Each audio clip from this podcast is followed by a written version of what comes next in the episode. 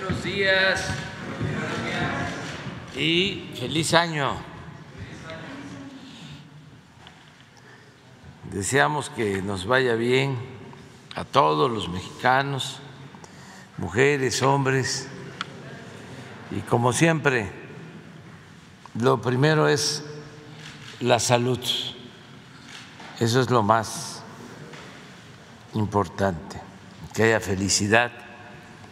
Vamos a iniciar eh, la semana, como lo hacemos siempre los lunes, con el quién es quién en los precios.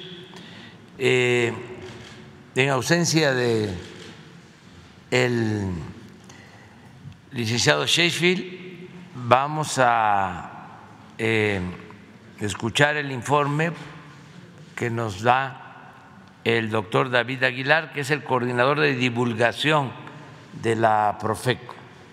Eh, Ricardo Sheffield eh, está con su familia y ya se va a incorporar pronto con nosotros, pero el doctor David Aguilar va a informarnos. También eh, vamos a informar este primer día hábil del año 2023 sobre eh, la dispersión de los fondos para los adultos mayores que va a iniciar esta semana y queremos informar porque ya son muchos. Y cuando no hay información, están eh, inquietos esperando eh, que lleguen sus pensiones, que por derecho les corresponden, y ahora se va a informar porque se está optando por un calendario. De acuerdo a las letras del primer apellido, la primera letra del primer apellido, para que vayan al banco cuando eh, les toque. Y esto va a ayudar mucho porque ya estamos hablando de millones de adultos mayores y hay además otros beneficiarios que también tienen que llegar a los bancos. En esta etapa se combinan los bancos particulares, comerciales, con el Banco del Bienestar, pero hacia adelante ya va a ser solo el Banco del Bienestar, también sobre cómo se va a llevar a cabo esta transición, se va a ir informando y es un proceso, no es de un día para otro.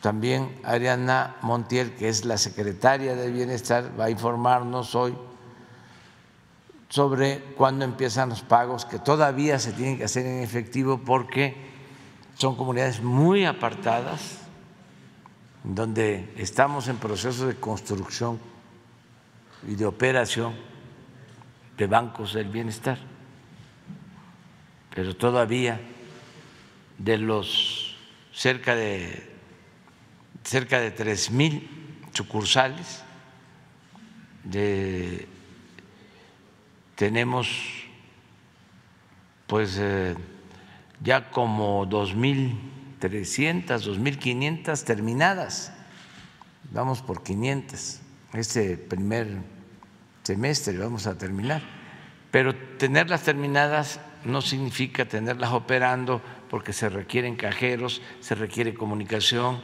se requiere pues que funcionen. Entonces nos va a llevar toda la primera mitad de este año, que ya estén las tres mil sucursales del Banco del Bienestar, entonces sí, ya no se va a pagar en efectivo y va a estar muy cerca la sucursal del banco de la gente. Entonces, sobre eso vamos a hablar también eh, sobre lo ocurrido ayer en Chihuahua, en Ciudad Juárez. Eh, les adelanto, va a haber una conferencia de prensa a las 11 de la mañana por parte del Gabinete de Seguridad, aquí mismo, para informarles sobre todo lo sucedido. Se está también esperando que informe más el gobierno del estado de Chihuahua, que ya lo está haciendo, pero para eh, informar por completo a las 11 de la mañana aquí mismo va a estar el gabinete de seguridad. Entonces empezamos con David Aguilar.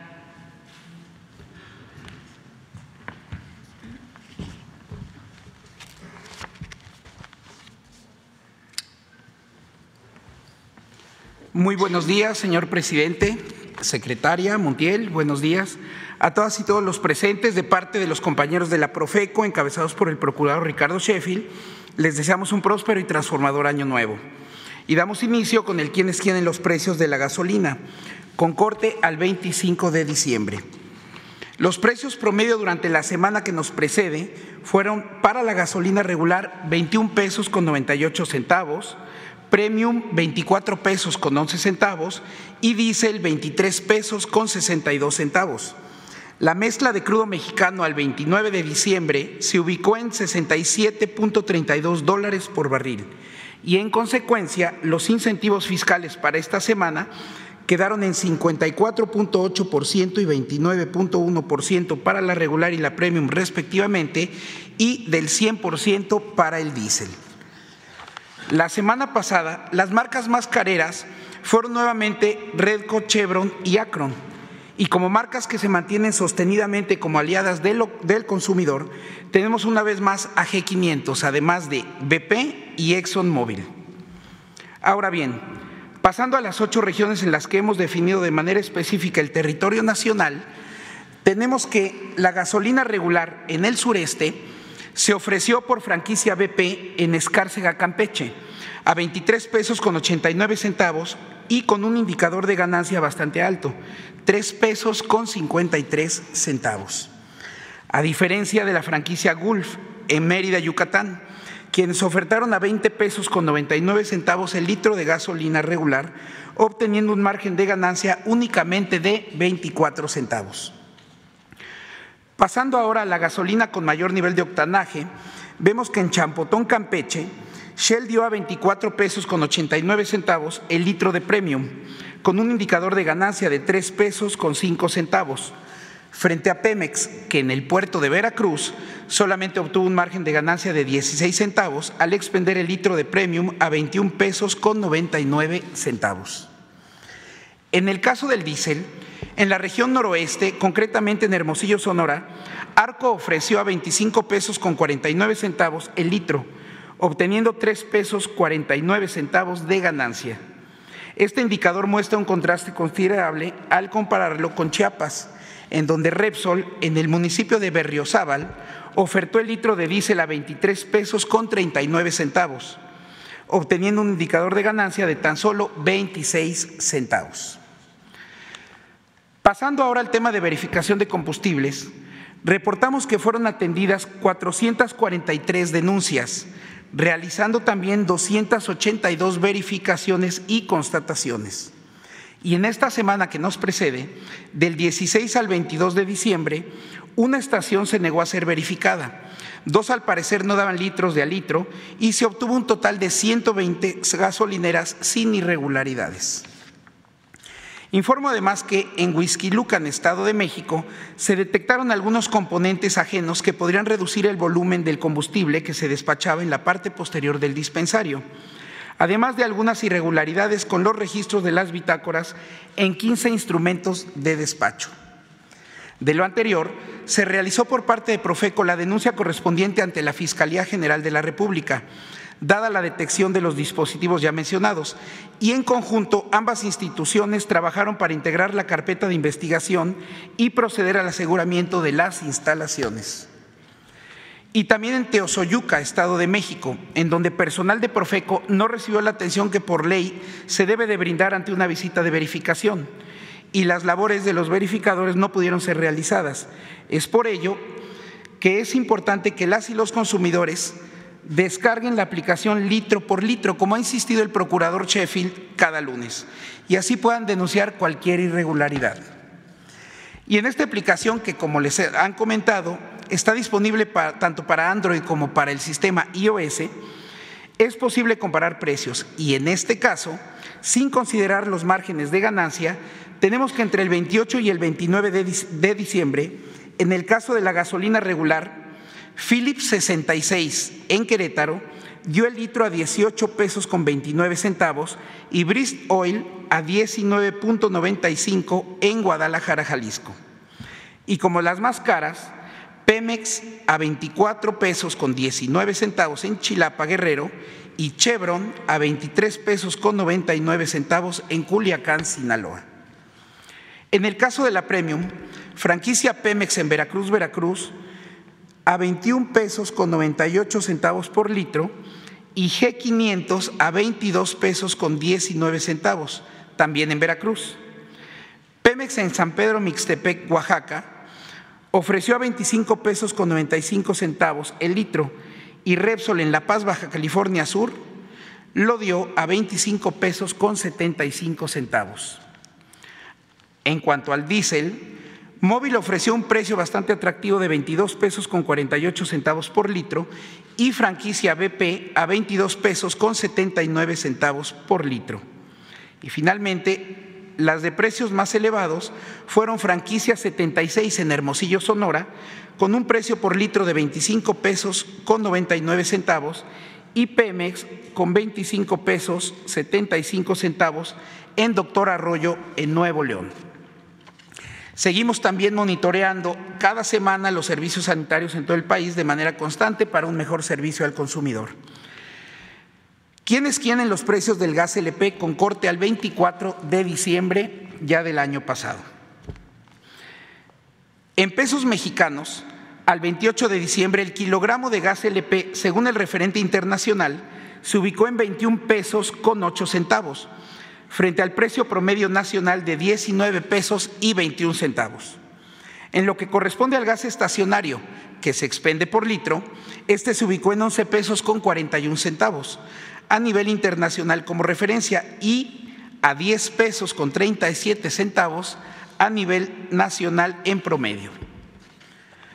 Considerando las 220 regiones en las que se ha dividido nuestro país para establecer los precios tope de la CRE, tenemos una vez más casos en estados como Jalisco, Veracruz, Oaxaca y particularmente en San Simón de Guerrero, en el Estado de México, en el que Gas Premium ofreció el litro de gas LP en 10 pesos con 6 centavos, por debajo del precio máximo en esa región. En el caso del gas distribuido en cilindros, expendido por kilogramo, este registró un precio de 19 pesos con 89 centavos, por parte de distribuidora de gas del Cañón, empresa sentada en Totatiche, Jalisco, y tuvimos casos similares en Zacatecas, Puebla, Guanajuato y Estado de México. En el periodo comprendido del 17 al 23 de diciembre, si bien no se inmovilizaron básculas, vehículos, instrumentos ni cilindros de gas, ante las 798 visitas y verificaciones que se realizaron, solamente una empresa se negó a que se realizaran los procedimientos que la Profeco intentó ejecutar. Y es el caso que se presentó el 18 de diciembre en el que a personal de esta institución se le negó la facilidad de proceder para llevar a cabo la visita de verificación correspondiente por parte de la empresa con razón social inmobiliaria Avenida Central en la estación de servicio con fin específico de carburadora en el municipio de Tultitlán, Estado de México. Finalmente, me permito informar respecto de los precios de la canasta básica de 24 productos, en donde es preciso comentar que para este cierre de año 2022 se presentó un comportamiento estable con una sensible tendencia a la baja, con precios máximos y mínimos por debajo del índice nacional de precios al consumidor dentro del apartado de alimentos, sobre todo en esta última semana del año pasado. De manera específica, en el centro del país, en Tlaxcala, la canasta básica se ofertó por parte de Bodega Horrera 5713 en 1.023 pesos con 80 centavos, que aunque por debajo del compromiso establecido de 1.039 pesos por canasta, es considerable el esfuerzo.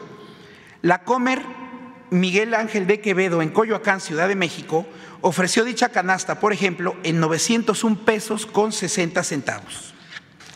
En la región centro-norte, nuevamente HB en San Luis Potosí aparece con un precio de 1.057 pesos con 61 centavos entre el 19 y el 23 de diciembre, frente a Soriana Hiper Zapata en Culiacán, Sinaloa, en donde pudo encontrarse la canasta básica en tan solo 911 pesos con 30 centavos. Tenemos en el norte a Walmart Morelos, en Hermosillo, Sonora, con un precio de 1.041 pesos con 20 centavos por canasta. Y en contraste, en Saltillo, Coahuila, Bodega Horrera de Emilio Carranza ofreció este paquete de productos en únicamente 937 pesos con 90 centavos. Por último, en la zona sur del país, en la central de abastos en Mérida, Yucatán, se tuvo esta canasta en 1.075 pesos con 80 centavos, que contrastó a su vez con Soriana Cancún Glorieta en Quintana Roo, quienes ofrecieron la canasta básica en tan solo 919 pesos con 30 centavos. Por mi parte es todo, señor presidente, y muchas gracias. Eh, ¿Qué propone? Sí, una vez.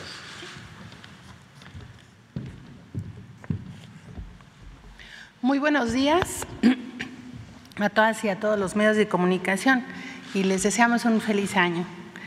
El día de hoy vamos a informar sobre la dispersión de pagos de la pensión de adulto mayor. Adelante. Gracias. En el 2022 cerramos con 10.5 millones de adultos mayores que ya están recibiendo esta pensión. 519 mil adultos mayores ya se han registrado y en este mes de enero les vamos a entregar su tarjeta. De tal manera que el monto a dispersar en número de beneficiarios en este mes de enero es de 11 millones 56 mil 534 adultos mayores. Adelante. La inversión social que eh, estableció la Secretaría de Hacienda para la pensión de adultos mayores en este año 2023 asciende a 339 mil 341 mil millones de pesos. La inversión social para este bimestre, es decir, lo que vamos a dispersar eh, para este pago de enero-febrero, serán 52 mil 589 millones de pesos solamente para la pensión de adulto mayor. Adelante. Respecto al monto de la pensión, eh, aumenta eh, el 25% respecto al año 2022, lo que significa es que la pensión llegará bimestralmente por 4.800 pesos. Aquí tenemos una gráfica de cómo ha ido evolucionando el monto de la pensión a partir del 2021, el señor presidente anunció un plan especial eh, que consiste en reducir la edad a 65 años y generar una política de aumentos del 25% de aquí al 2024. De tal manera que para el 2024 llegaremos aproximadamente a 6 mil mil pesos, pero en este año 2023 es la buena noticia que tiene este aumento la pensión a 4.800 pesos bimestrales. Adelante. La inversión social anual que se ha hecho a lo largo de eh, la administración asciende a 975 mil millones de pesos eh, para esta pensión y hemos incrementado eh, desde el inicio de la administración, se hizo el compromiso de duplicar el monto que se entregaba a los adultos mayores y esto para este año ya será, se habrá multiplicado por cuatro veces. y en materia de inversión 3.5 veces a los sexenios, dos últimos sexenios anteriores. Aquí les traemos una información muy importante que es cómo vamos a hacer la dispersión de los pagos. Como ya comentaba el señor presidente, eh, cada vez son más adultos mayores. Simplemente en este mes de enero vamos a agregar a medio millón de adultos mayores a esta pensión y organizamos la dispersión eh, en distintos días. Lo explico. Quienes eh, inicie su apellido, su primer apellido con la letra A, B y C, van a recibir su dispersión, su pago, eh, su depósito en su tarjeta el miércoles 4. Quienes inicien su apellido con la letra D, E, F, G y H, el jueves 5. Quienes inicien su apellido con la letra I, J, K, L y M, el viernes 6. Para quienes su apellido inicia con la letra N, Ñ, O, P, Q y R, el lunes 9. Y para quienes inicia su apellido con la letra S, T, U, B, W, X, Y y Z, el martes 10. Esto aplica para todas eh, las instituciones bancarias, es decir, la pensión se va a dispersar de esta manera para prestarles una mejor atención. Hemos tenido saturación en las sucursales en el momento de la dispersión porque lo realizábamos en un solo día. Ahora lo vamos a hacer en, cinco días para que las personas tengan mejor atención y los bancos estén preparados también eh, con los recursos necesarios. Esta pensión en este año incrementa 950 pesos eh, para cada uno de los derechohabientes, lo que significa es tener más volumen del recurso en cada una de las sucursales y su operación esté dispuesta para que se atienda muy bien a las personas y por eso también lo estamos informando previamente, para que las personas, los adultos mayores, conozcan qué día estará su, depósito. Si alguien de la letra eh, J llega el miércoles, no va a estar su dispersión. Se va a realizar conforme a la letra. Esto es muy importante, no acudir antes del día que les estamos informando. Lo vamos a estar replicando estos días para que todos estén informados y que eh, acudan a la sucursal bancaria el día que les toca. En el caso del Banco del Bienestar, ya en este mes de enero llegaremos a 5 millones de derechohabientes eh, bancarizados solo de adulto mayor eh, en el Banco del Bienestar, que es a donde en un futuro todos los programas de bienestar van a recibir sus apoyos. Adelante. Y para el operativo de pago en efectivo, eh, para quienes cobran aún bajo esta modalidad en comunidades muy lejanas donde no tenemos sucursal bancaria, ninguna sucursal bancaria.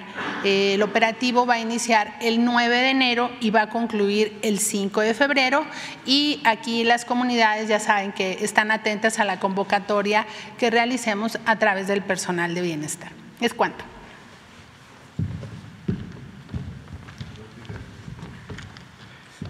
De todas maneras, este, mañana, aun cuando no esté aquí con nosotros, Ariana, vamos a procurar, sí, este, poner la lámina de las letras mañana para que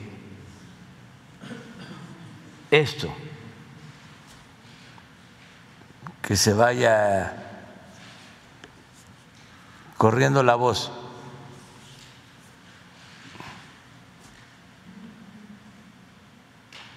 y la otra que es la del pago en efectivo. Ahí las tienen.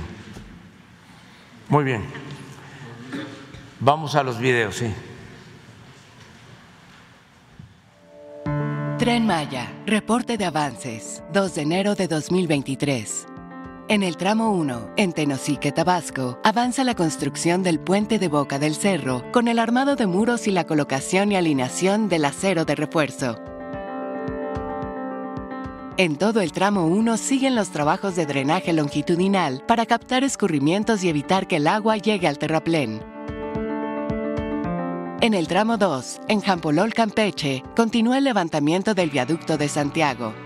Ya se encuentran colados los pilotes y montadas las traves, y se afinan detalles para la instalación de prefabricados.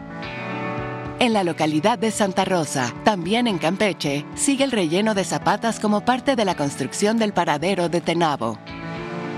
A la altura de la comunidad de Pomuch, avanza el tendido de balasto y acomodo de durmientes con apoyo de maquinaria especializada. En el tramo 3, en las inmediaciones del municipio de Mashcanú, Yucatán, continúa la distribución de riel y la colocación de balasto. En el sitio ya se encuentran los durmientes para el inicio del armado de vía. Ahí mismo avanzan los trabajos de un paso vehicular que dará seguridad al cruce del tren con vehículos y la conexión con el poblado. En el tramo 4, en Yucatán, siguen los trabajos del entronque Izamal 2, donde ya se concluyó la estructura principal del puente y avanzan los terraplenes para los accesos. Cerca de Sutzale y Zamal, también en Yucatán, sigue la conformación de la plataforma de vía. En la planta de Ciudad Sagún Hidalgo, avanza la fabricación de trenes por manos mexicanas.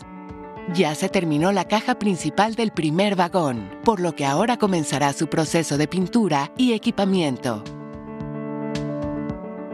También sigue el armado de la primera cabina, así como el ensamble y remachado del segundo carro.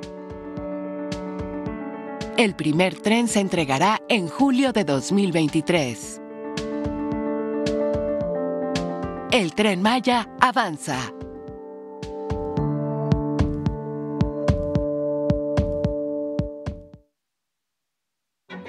La Comisión Nacional del Agua informa el avance en la construcción de la presa Santa María, Río Baluarte, Sinaloa. La presa tiene un avance físico del 76.5%.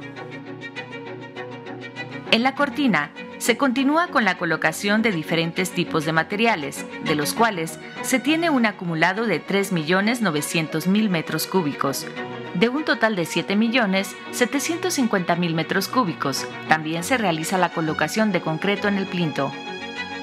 Se avanza en el habilitado y colado de acero de refuerzo y de concreto utilizando la cimbra deslizante en la cara de la cortina aguas arriba. Para la conformación de los distintos paneles de la pared moldeada, en la zona del cauce se trabaja en la excavación, habilitado y colocación de acero de refuerzo y vaciado de concreto. En el vertedor 1, en el canal de descarga, se lleva a cabo la colocación de tubería de drenaje, así como el colado de la losa de piso, carga y acarreo para el retiro de materiales producto de la excavación y anclaje sobre taludes. Se coloca acero de refuerzo y concreto para muros de gravedad en ambas márgenes.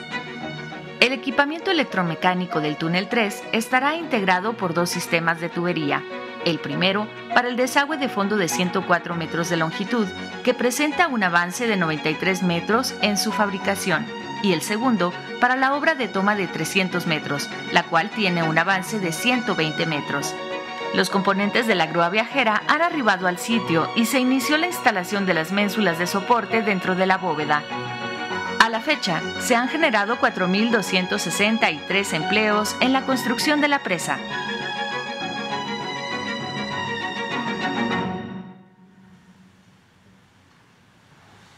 Muy bien, vamos. Adelante. Dos, tres, cuatro, cinco. Falta una compañera. Seis. Buen día, presidente. Leobardo Hernández, de Portal Diario del Estado de México.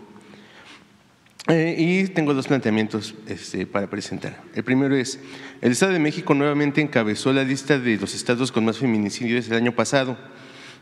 Pese a las reiteradas alertas de género a nivel estatal y local, en los municipios, obviamente. Asimismo, la Fiscalía Estatal ha aceptado la deficiencia, incluso ofreciendo disculpas públicas a las familias de las víctimas.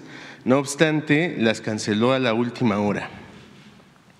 En este contexto, la revictimización a las familias y la negligencia en las investigaciones es una constante en el Estado. Y la pregunta es, ¿Habrá alguna nueva estrategia conjunta de nivel federal y estatal para combatir este crimen en los estados con más casos, tomando en cuenta que es responsabilidad estatal combatir este, este crimen? Pero pues definitivamente el Estado de México no ha presentado avances en, en, este, en este tema. Sería mi primer cuestionamiento, presidente.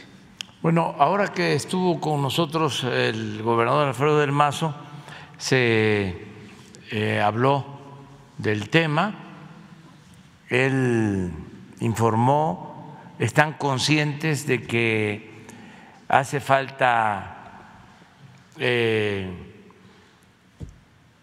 más eh, actividad, más acciones en lo que tiene que ver con el feminicidio y dio a conocer el que ya están eh, aplicándose en esta necesidad de garantizar la paz, la tranquilidad, el que no se agredan a las mujeres, que no haya feminicidios. Y eh, vamos a estar nosotros pendientes Mañana vamos a informar sobre seguridad mm, a nivel del país, pero va a estar eh, la secretaria de Seguridad Pública, Rosa Isela Rodríguez, y ella puede este, pues, eh, ampliar la información sobre lo que está sucediendo en el Estado de México. Quiero decir que tenemos muy buena relación con el gobierno del Estado de México, eh, que consideramos que está funcionando bien la Fiscalía del Estado de México. Y un ejemplo reciente es que se revisó el caso de una persona que atropelló a un eh, peatón, un trabajador de la calle, este, alguien que sí, sí que se busca, se buscaba la vida vendiendo tamales y que este, se le había dado la libertad. Eh, y se planteó aquí y le agradecemos mucho al gobierno del Estado de México, a la Fiscalía, que retomaron el caso eh, y se volvió a detener a esta persona, ¿no? Eh, porque fue muy comentado, eh, hablándose de influyentismo. Y ya hemos eh, llegado a la conclusión y así lo demuestran los hechos que eh, no se permite el influyentismo ni en el gobierno federal y en este caso en gobiernos estatales, como quedó demostrado en el caso del gobierno del Estado de México. Por eso mi reconocimiento a lo que hicieron. De acuerdo a tu pregunta, mañana Rosa Isela va a ampliar sobre este tema. De acuerdo. Eh, el siguiente cuestionamiento también es un tema eh, pues local, pero por la declaración de un funcionario este, era preciso presentarle en este espacio. Pues pensionados del Instituto de Seguridad Social del Estado de México y municipios, y ICEMIN, no han podido cobrar este derecho por falta de recursos en la institución. Valiéndose de engaños para cubrir su mezquindad o corrupción o incompetencia, el licenciado José Vallejo, secretario particular del coordinador de prestaciones de esta instancia, Carlos Melgarejo, responsable de los pagos, dijo a los derechohabientes que pidan los recursos en la mañanera. En este aspecto, ¿hay alguna responsabilidad del, este, del gobierno federal en esta falta de, de, pues en este incumplimiento de, de, pago a estos pensionados, presidente? Y sería todo. No, no, este, pero si podemos ayudar orientando a los pensionados, nos ponemos de acuerdo, que vengan aquí y nosotros les ayudamos en la gestión. Si es algo que tenga que ver con lo federal, eh, tiene que atenderse, tiene que haber justicia. Si es un asunto del Estado, eh, hacemos la gestión, el trámite y repito, tenemos muy buena relación con el gobierno del Estado de México. Muy bien. Muy buenos días, presidente. Miguel Arzate, del Sistema Público de Radiodifusión del Estado Mexicano, Canal 14. Preguntarle, presidente, ya nos ha adelantado que este 2023 espera que haya felicidad, que nos vaya bien, pero preguntarle en su administración, ¿qué vislumbra que habrá en este 2023? ¿Cuáles serán los principales retos que va a enfrentar? Ya en otra ocasión me platicaba que uno de los grandes logros del año pasado fue la economía, el fortalecimiento de la economía, salir de la pandemia y todo lo que se ha logrado. ¿Qué se enfrentará este 2023? Eh, ¿Cómo ve eh, si aumentará la campaña de desinformación que hay, sobre todo por los procesos electorales que hay en puerta? Este año se renueva la gubernatura, por ejemplo, en el Estado de México, y también está en puerta las elecciones federales del 2024. ¿Qué cosas buenas ve que habrá en 2023, este año, y cuáles serán los retos en 2023 para su administración? Bueno, pues este, yo estoy optimista, lo dije en el mensaje, en el mensaje de, fin de año, eh, en que sustento mi optimismo, primero en la fortaleza cultural de nuestro pueblo. De ahí eh, viene todo, de ahí dimana eh, nuestra fortaleza para resistir cualquier calamidad, llámese pandemia, crisis económica, malos gobiernos, huracanes, temblores. No hemos valorado lo suficiente la importancia que tiene el haber heredado virtudes de las sociedades prehispánicas. Yo creo que hay que replantearnos eso.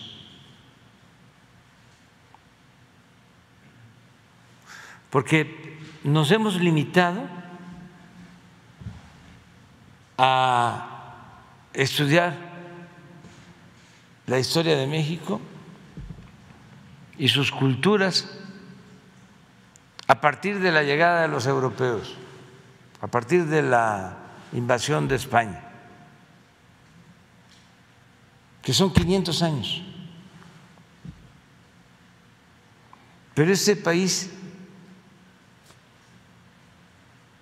tiene culturas y civilizaciones milenarias.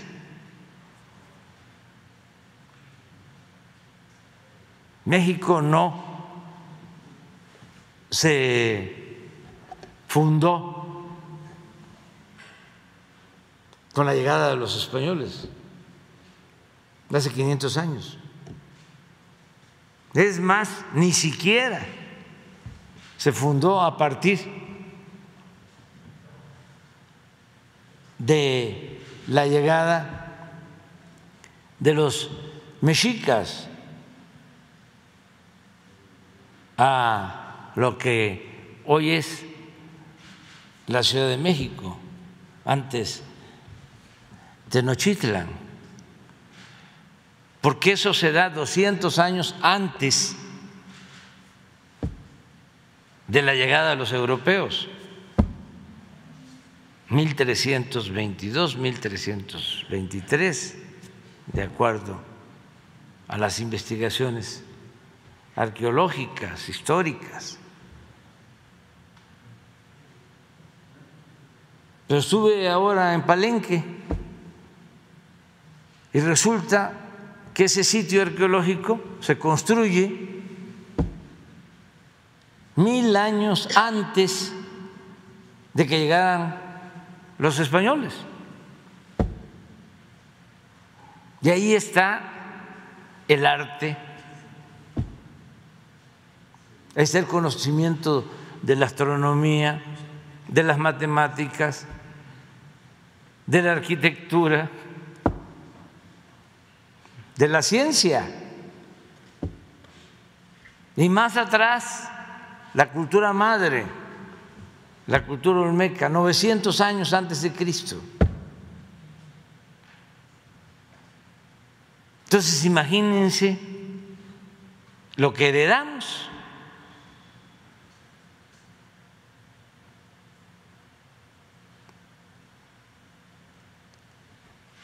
Históricamente eso es lo que nos ha salvado, siempre.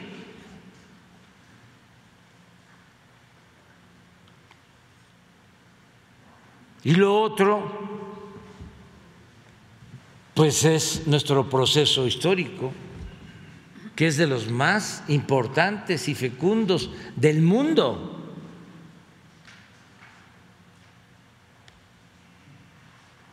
Por eso los neoliberales querían que ya no se hablara de historia.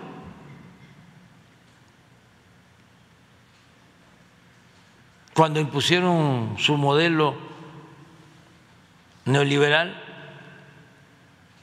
hablaron del fin de la historia.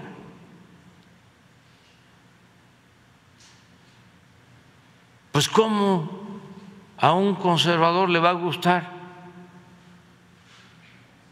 que se recuerde a Hidalgo si planteó la abolición de la esclavitud. Y los realistas de ese entonces pues se oponían toda la llamada clase gobernante y lo asesinan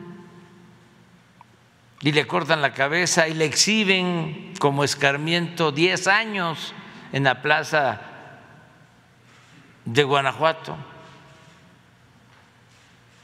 Imagínense el odio de tener la cabeza del padre de nuestra patria, del cura Hidalgo, 10 años ¿Cómo van a querer que se hable de eso? Yo estoy seguro que la mayoría de los mexicanos no lo sabía.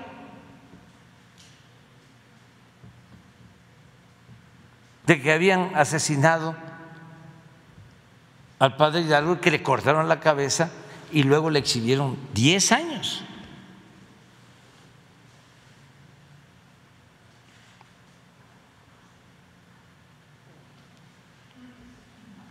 Al contrario, lo que hicieron durante el periodo neoliberal, hasta financiaban películas para distorsionar la historia y proyectar una imagen de Hidalgo distinta. Y lo mismo hicieron con Morelos.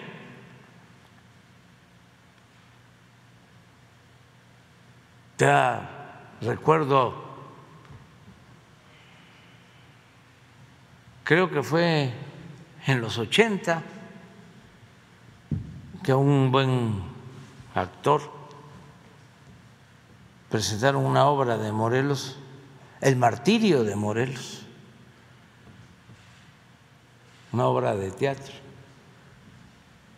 Pero ya no volví a ver nada de Morelos. ¿Y Juárez?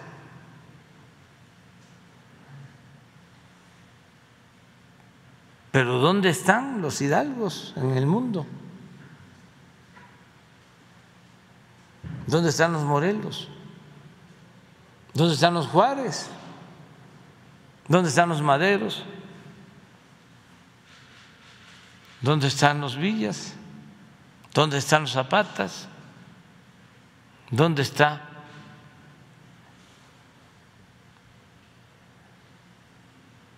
el general Cárdenas? ¿Cuáles son los gobiernos como los del general Cárdenas en el mundo?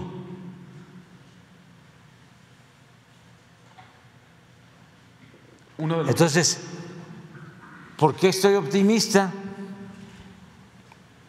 Porque pues tenemos todo ese bagaje, todo ese legado que nos guía y por eso tenemos un pueblo excepcional,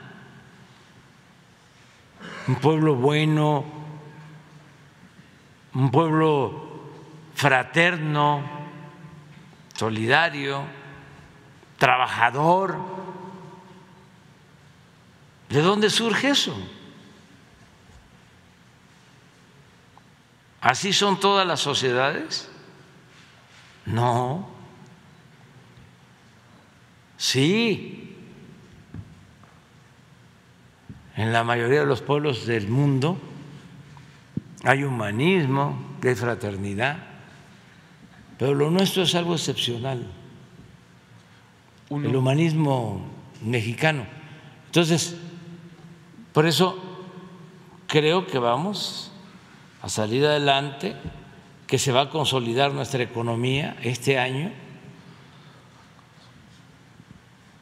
que vamos a seguir creciendo, que vamos a seguir manteniendo equilibrios macroeconómicos, que vamos a tener buena recaudación, que como no se permite la corrupción y no se permite el que haya lujos en el gobierno, del presupuesto nos va a alcanzar, rinde. Yo siempre les hablaba de que cuando llegamos al gobierno, el presupuesto del 2018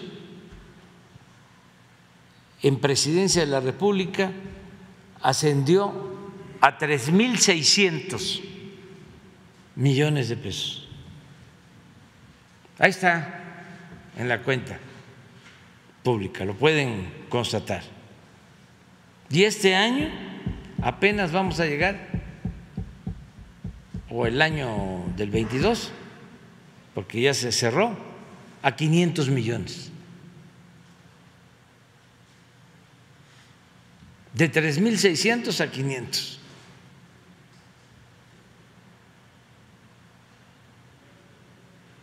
ya eh, podrían hasta hacerse em, los, las cuentas de gastos, de viáticos, de presidencia con los otros poderes o con los organismos autónomos y se van a encontrar cosas muy importantes.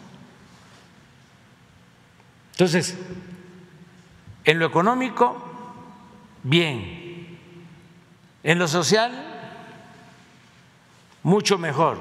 Aquí estamos viendo cómo estamos garantizando el compromiso de aumentar 25 por ciento la pensión a adultos mayores. Y como nunca eh, se está incrementando el presupuesto para el bienestar del pueblo, sobre todo de la gente humilde, este año. Lo otro es que ya tenemos también el presupuesto garantizado para las grandes obras de infraestructura que al mismo tiempo nos ayudan a crear muchos empleos.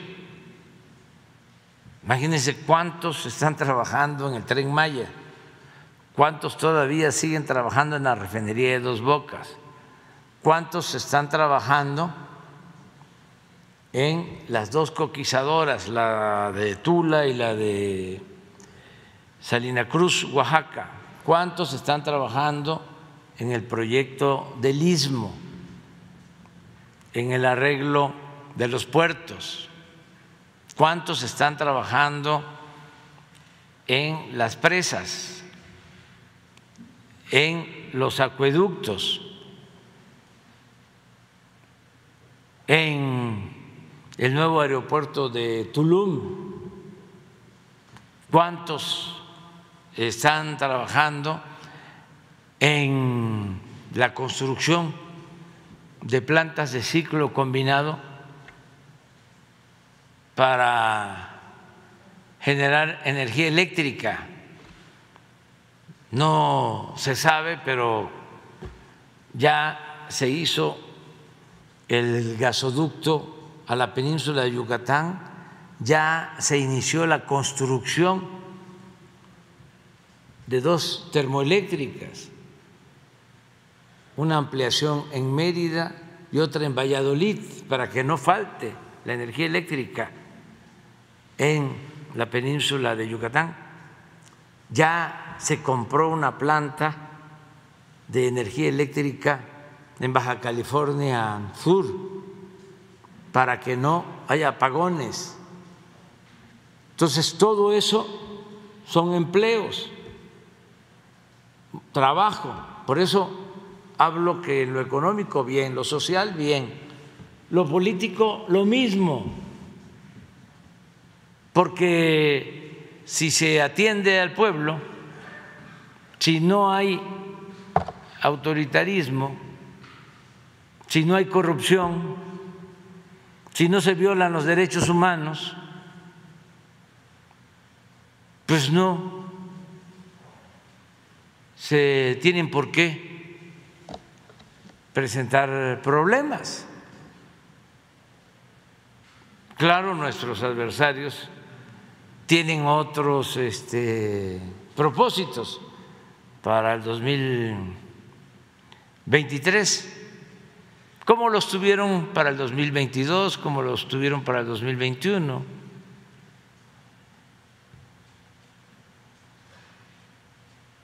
Decían que como no me cae bien el dictador, y además ya falleció.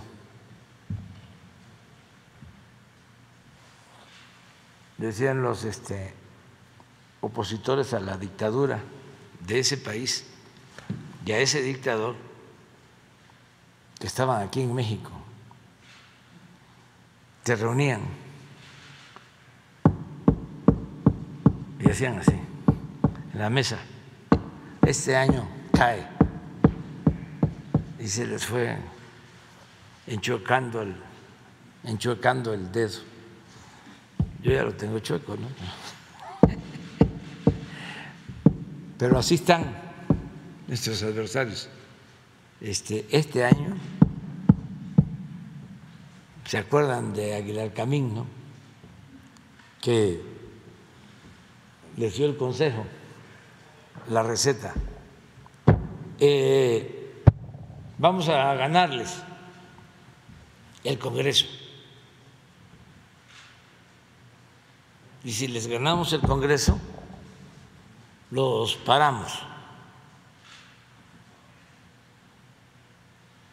Y después de ganarles el Congreso,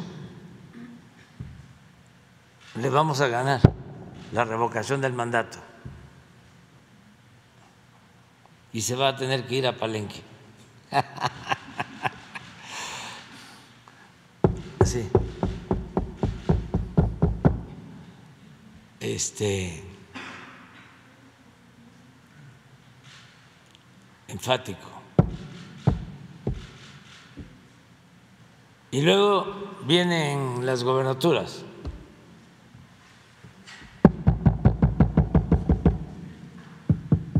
Les vamos a ganar la mayoría. Se les enchuecó un poquito más el dedo. Pero quieren conocer cuál es su pronóstico, que me ayuda para saber, a ver, ¿qué estás pensando? De los conservadores corruptos. Ayer estaba yo viendo, a ver si lo consiguen, un mensaje de Claudio X González. Y ahí está su pronóstico en contra nuestra. Nada más para que la gente lo conozca.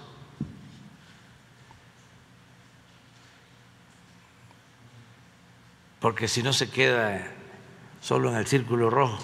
Y ahí sí, ahí sí le creen. Este, lamentablemente, ayer venía yo en el avión de regreso y un señor se paró con su teléfono y dice, tengo unas cosas que decirle, este, no se enoja, no, no, no, no, para nada para nada, para nada. Dice, lo hago con respeto, sí, cómo no, le escucho. Entonces, ¿por qué está usted destruyendo el país? Entonces, eh, usted sabe que es eh, uno de los gobiernos más corruptos que ha habido en México. ¿Por qué quería o quiere destruir el INE. ¿Por qué eh, las empresas están cerrando y no tienen empleo los trabajadores?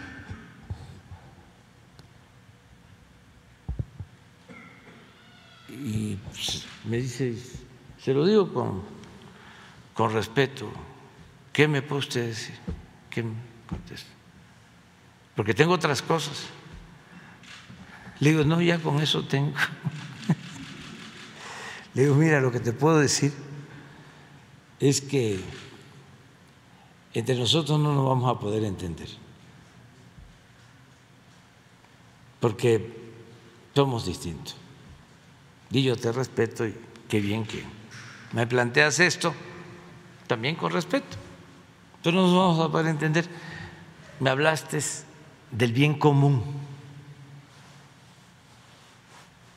Le digo, y busca el origen del término, cómo se aplica en México.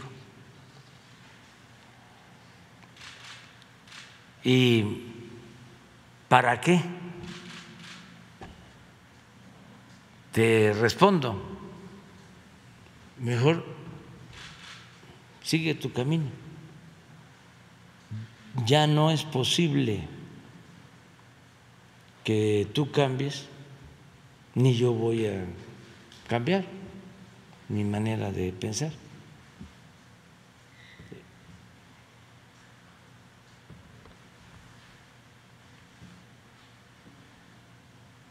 Y lo único que me faltó fue decirle, este, si tienes hijos, pues sí, les daría yo tiempo para explicarle cosas a tus hijos. Y sí le dije a la gente humilde, a la gente que este, le cuesta más trabajo eh, obtener información, les dedico mucho tiempo. Pero ya en tu caso, ¿Para qué? Pierdo el tiempo. Mejor vamos a respetarnos. No nos vamos a entender. Son dos pensamientos completamente distintos. Y no solo es él, ya lo he dicho muchas veces, son millones. ¿Pero qué creen?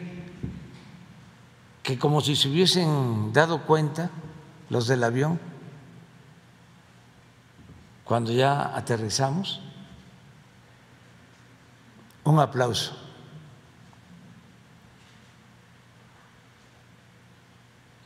Claro, venía yo de mi estado, ¿no? Este, no fue una encuesta tan objetiva, estaba un poco, no cuchareada, sino jicareada.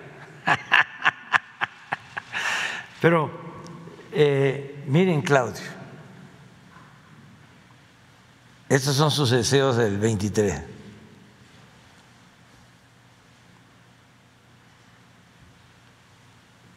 Los estragos del mal gobierno de Morena se hacen más evidentes. Eso es lo que él apuesta a que los estragos, todo el mal que ha hecho el gobierno, se hagan más evidentes. Pues eso este, va a servir porque ya está anunciando que va a arreciar la guerra sucia. Y las divisiones a su interior más marcadas, o sea, apostando a que va a haber ruptura. También, seguramente ya tienen un plan sobre eso.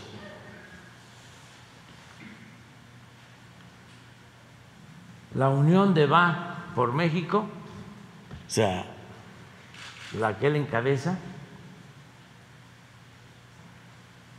se consolida, eso es lo que él desea, con triunfos en el Estado de México y en Coahuila.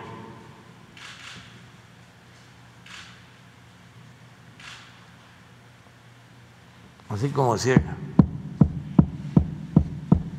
Aguilar, vamos a ganarles la mayoría en el Congreso. Y luego les ganamos la revocación del mandato. Tres, la sociedad marca pauta, la sociedad. A ver, politólogos, sociólogos, ¿qué es la sociedad?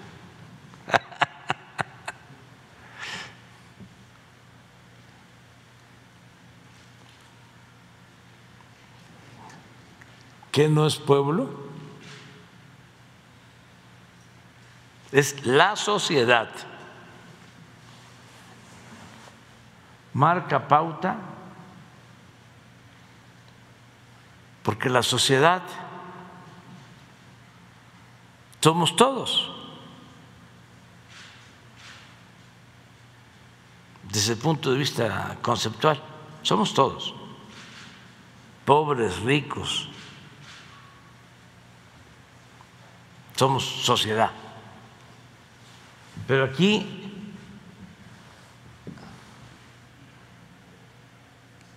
la sociedad tiene que ver con la élite.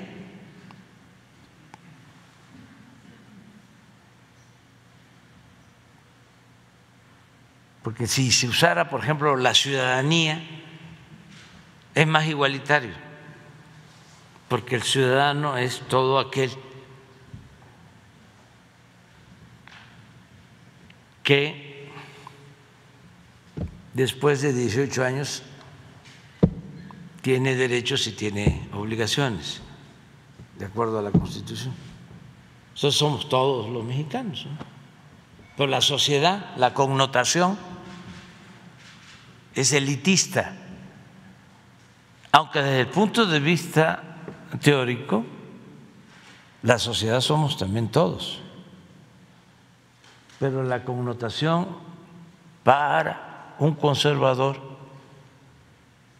es que la sociedad es una élite. Y entonces dice, la sociedad marca pauta, la élite, leas. En el método de selección de candidato o candidata opositor a la presidencia.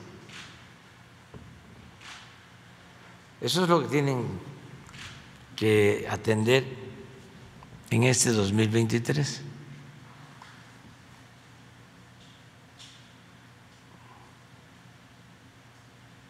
Entonces, cuando me preguntas cómo veo yo este año, lo veo con mucho optimismo, nos va a ir muy bien eh, en lo económico, vamos a seguir mejorando las condiciones de vida y de trabajo de la mayoría de los mexicanos, vamos a seguir garantizando la paz, la tranquilidad, que vaya bajando, disminuyendo la incidencia delictiva y en la parte política que sigamos avanzando en la revolución de las conciencias, en la politización que no es polarización, para defender el proyecto de transformación y que nunca más regrese una forma de gobierno autoritaria y corrupta. Eso en lo político. Y lograr todo esto por la vía democrática y con el respeto absoluto a las libertades. Bien, presidente. Como segundo tema, 2023 inicia con cambios. Eh, apenas inició este mes y ya tomó posesión el presidente Lula da Silva en Brasil por tercera ocasión. Ayer en su mensaje habló acerca de educación, desempleo, salud, medio ambiente y desigualdad social. Habló de reconstruir a Brasil. Preguntarle, presidente, si vio este mensaje qué reflexión da de él, porque hay algunas coincidencias en este primer mensaje que, él dio con el mensaje que usted dio el 1 de diciembre de 2018 en el Zócalo Capitalino. Preguntarle también si ve el, el presidente Lula da Silva inicia su gestión. Algunos países latinoamericanos líderes lo han visto, han mencionado que usted es el líder de la izquierda en América Latina. Si cree que Lula da Silva será este relevo para las izquierdas en América Latina, si nos podría comentar si vio este mensaje, qué opinión le merece, qué reflexión nos puede dar. Bueno, que estamos muy contentos con la llegada del presidente Lula. Em, fue pues todo un acontecimiento porque es el regreso de un proyecto popular, no oligárquico, y el presidente Lula enfrentó una embestida muy fuerte que lo llevó injustamente a la cárcel y él resistió y salió de prisión para volver a gobernar Brasil. Lo logró, como él mismo lo expresó ayer, a pesar de que utilizaron muchísimo dinero público y privado para evitar que triunfara. Y lo logró con el apoyo del pueblo de Brasil. Por eso es válida la frase de Ricardo Flores Magón, que solo el pueblo puede salvar al pueblo. Y también la frase de el patricio oaxaqueño, paisano de Ricardo Flores Vagón, de que solo el pueblo puede salvar al pueblo. Con el pueblo todo, sin el pueblo nada, decía Benito Juárez. Entonces nos dio mucho gusto, eh, me representó Beatriz, porque pues hay una relación de amistad, me informó de que el presidente Lula le comentó que quiere venir,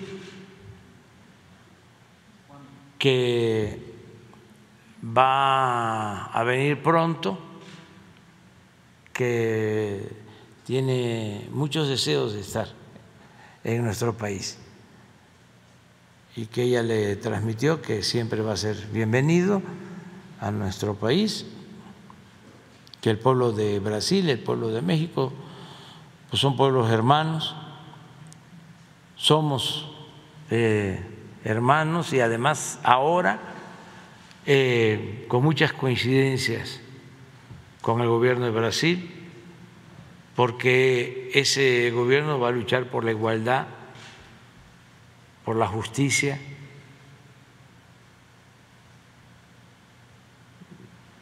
También en situaciones eh, complejas. Pero el presidente Lula tiene mucho oficio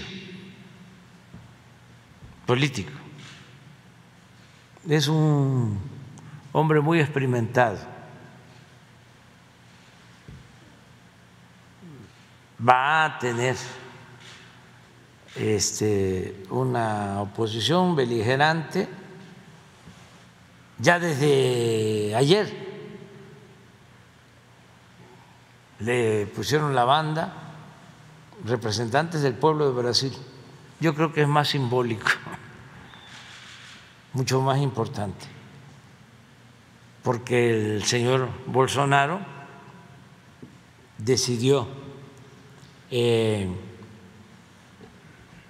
viajar en la víspera a Estados Unidos.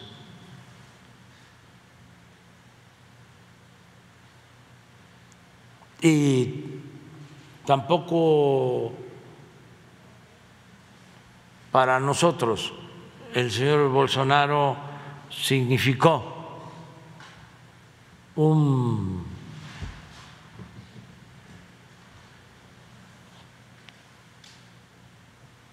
adversario, mucho menos un enemigo. Sencillamente son proyectos distintos. Es un poco lo del avión de ayer con el señor. No es nada personal. Ya les platiqué cómo en la última reunión que tuve en la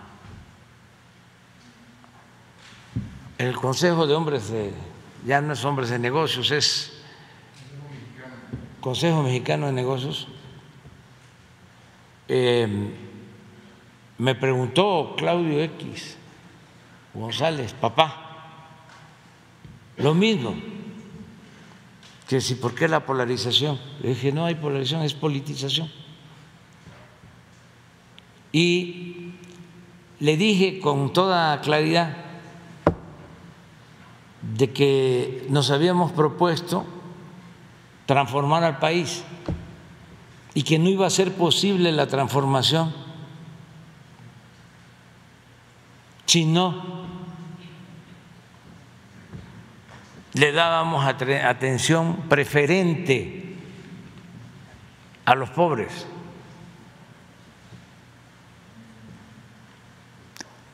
Que además esa era la razón de ser de nuestro movimiento. Eso es lo que tiene que ver con nuestras convicciones, el amor al pueblo y sobre todo el amor a los más necesitados, a los desposeídos, a los humillados, pero que además los pobres eran leales.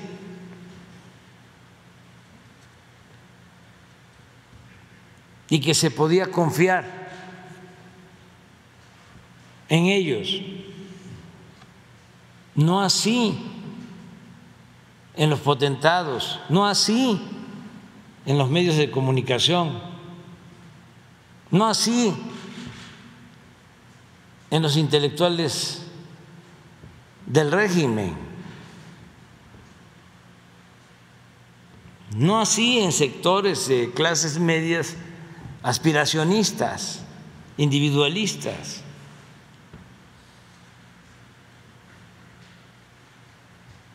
Claro, en todo hay excepciones. En empresarios hay excepciones, empresarios que tienen dimensión social, dimensión cívica. En los periodistas, claro que hay excepciones. Además, es importante diferenciar entre lo que es la élite del periodismo y los periodistas.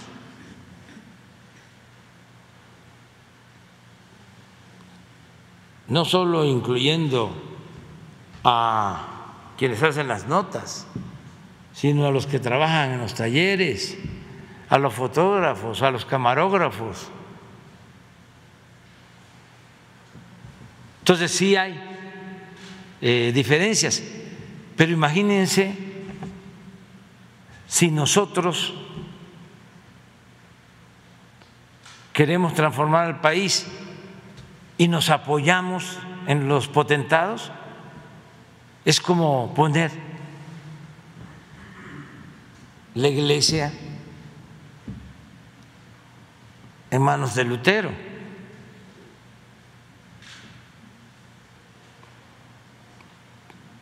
No estoy generalizando pero de acuerdo a mi experiencia de muchos años, los pobres son muy leales. Pues ahí está lo que sucedió en Bolivia. ¿Quiénes fueron los que recuperaron el movimiento? De transformación en ese país. En Brasil, ¿quiénes fueron los que votaron por Lula? Entonces, no hay que eh, andarnos por las ramas. Es muy claro. Si se le tiene amor al pueblo, si se apoya a todos, si se atiende a todos, si se escucha a todos, si se respeta a todos, pero se le da preferencia a los pobres, no hay eh, nada que temer. Esa es la estrategia. Pero ustedes creen como era antes, de que atendiendo a los potentados, como en la época de Porfirio Díaz y de Limantur, que la Secretaría de Hacienda nada más estaba para recibir a los llamados hombres de negocio, En la Secretaría de Hacienda nunca se recibía a campesinos ni a obreros, ni a comerciantes pequeños, medianos, ni a pequeños, medianos empresarios. Todo era arriba. Entonces eso ya cambió y, repito, no es nada personal no es de odios, es que nosotros consideramos que esa es la forma de tener una sociedad mejor, ahora sí que la aplicación correcta del término del concepto sociedad, de tener un pueblo mejor, una ciudadanía mejor. Esto no significa estabilidad, un régimen corrupto, autoritario, antidemocrático, no dura, es subversivo. Eso fue lo que nos dejó como lección el porfiriato. ¿En qué desembocó el porfiriato? en la revolución.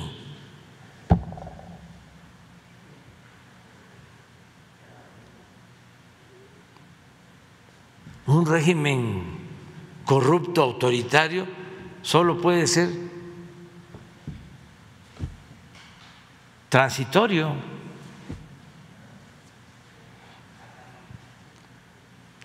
Y también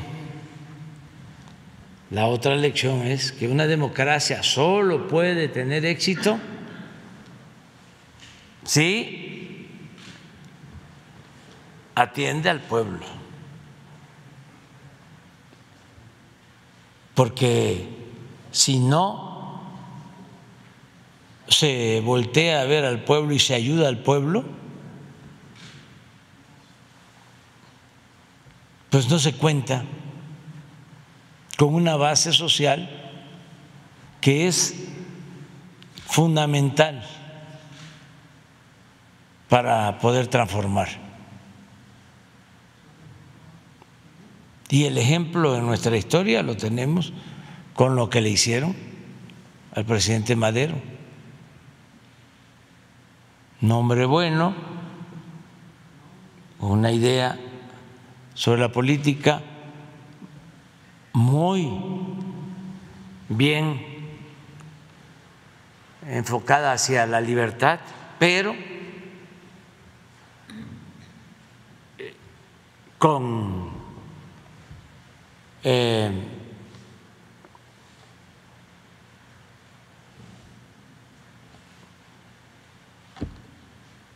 poca eh, importancia en lo social, sobre todo en el conflicto agrario, en el problema de la tierra. Él por eso no pudo o no quiso hacer la alianza con los campesinos, con el zapatismo, que era lo que le podía, no fácil, porque estaba complicadísimo el asunto. Eran 34 años de dominio porfirista. Imagínense cómo estaba de enraizado ese régimen, que ni la revolución pudo cambiarlo. Se avanzó, pero en lo político no pues entonces era muy difícil, pero la única posibilidad de enfrentarlos era apoyándose en el pueblo. Entonces, cuando lo dividen, porque hicieron una labor de zapa para que no se uniera con Zapata, y lo separan, es muy triste, por ejemplo, que en el plan de Ayala de 1911, Zapata lo que plantea, además de el derecho a la tierra, es el desconocimiento del presidente Madero y el reconocimiento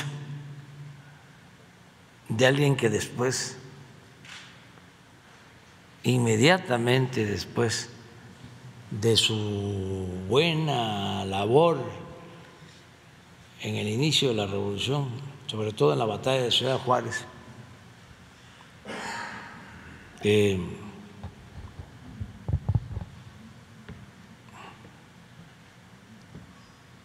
de Chihuahua,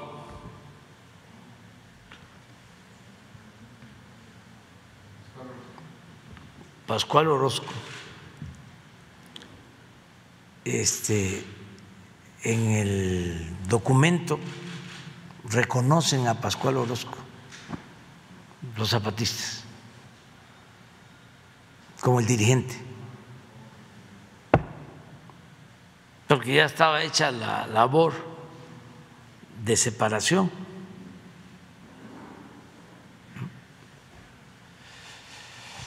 Entonces, son lecciones porque luego se queda sin Orozco, se queda sin Zapata, eh, se queda sin muchos revolucionarios.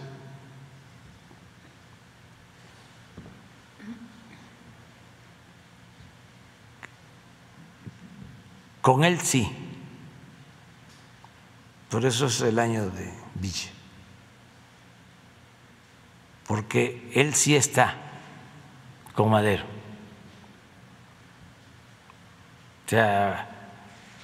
Cuando Huerta va a combatir a Orozco,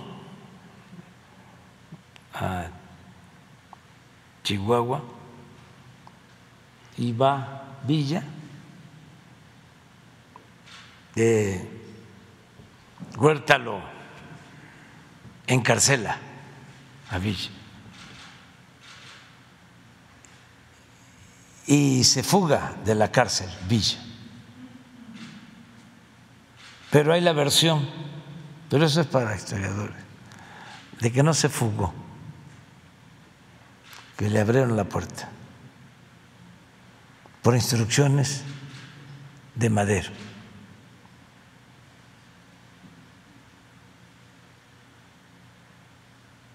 Bueno, pero eso es. La lección, ¿cuál es? Con el pueblo todo, sin el pueblo nada. Entonces, no es un asunto personal, también no es un asunto de polarización, no es un asunto de exclusión, no, es que tenemos muchos millones de mexicanos el deseo de lograr una sociedad mejor y para eso se, necesitan cambios, transformaciones que no quieren los conservadores y hablo de conservador porque es eso. El conservador es el que quiere conservar el régimen, mantener el statu quo, que, nadie, que nada cambie, conservar fueros, conservar privilegios. Entonces, nosotros lo que queremos es la transformación. Se está avanzando, se va a avanzar más este año. Este año va a ser importantísimo porque vamos ya a dejar sentadas las bases de la transformación futura. No me gusta decir de que los procesos son irreversibles. No, todo cambia pero sí vamos a avanzar mucho, mucho, mucho por el bien de México. Bien, presidente, solo para cerrar, hablando de estos cambios, estas renovaciones que se dan al iniciar 2023, y hablando de los pendientes que hay, uno de los pendientes y retos que siempre se han tenido es la seguridad y la justicia. En este caso, la impartición de justicia.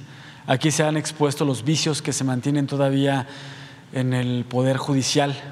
Precisamente el día de hoy, la Suprema Corte va a renovar su presidencia y, por lo tanto, la presidencia del Tribunal Federal. Preguntarle, presidente, ¿cómo ve que será esta elección? ¿Cómo ve que será la votación si considera o está viendo que van a influir las presiones externas, sobre todo por la ministra Yasmín Esquivel, y si nos pudiera compartir en su experiencia cómo ha visto eh, el trabajo de cada uno de los cinco candidatos que aspira a ser el presidente de la Suprema Corte. Hay dos mujeres, la ministra Yasmín, las ministras Yasmín Esquivel y Norma Piña. También está el ministro Javier Laines, Alberto Pérez Dayán y Alfredo Gutiérrez. Si nos pudiera compartir un poco en su experiencia cómo ve los cinco perfiles que aspiran a, estar al frente de la Suprema Corte y cómo ve la votación que, que tendrá que ser el día de hoy. Bueno, hablábamos de una transformación que se inicia, hablábamos de sentar las bases, pero una transformación es un proceso, es como una transformación permanente. Nosotros avanzamos. También hace un momento mencionaba que el porfiriato significó 34 años de dominio, pero el neoliberalismo o neoporfirismo se llevó 36 años. Imagínense se metió hasta lo más profundo, hasta la médula. Pero también vuelvo a la importancia de nuestras culturas. No pudo con el México profundo. No pudo el neoliberalismo. Por eso estamos aquí.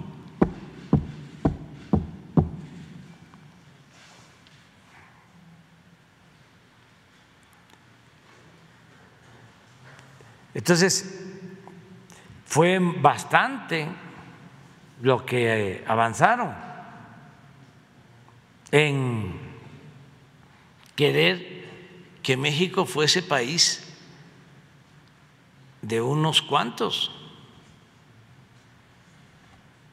36 años, con lo mismo. Entonces tomaron las instituciones crearon una república aparente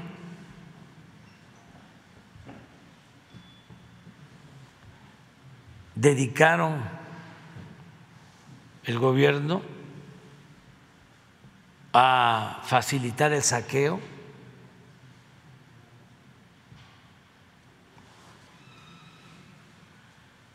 impulsaron mucho un estilo de vida en donde vale el que tiene, un estilo de vida materialista, individualista, egoísta. Se fomentó desde luego el racismo, el clasismo. Y se secuestraron a las instituciones. Yo podría decir, con todo respeto, y también hay honrosas excepciones, que el Poder Judicial está secuestrado. Como estaba secuestrado el Poder Ejecutivo. Entonces va a ser labor hacia adelante. Liberar del Poder Judicial. Que jueces, que magistrados, que ministros internalicen lo que es la justicia, porque parece paradójico o contradictorio pero no tienen eh, claro o no tienen sentimientos, emoción social en favor de la justicia.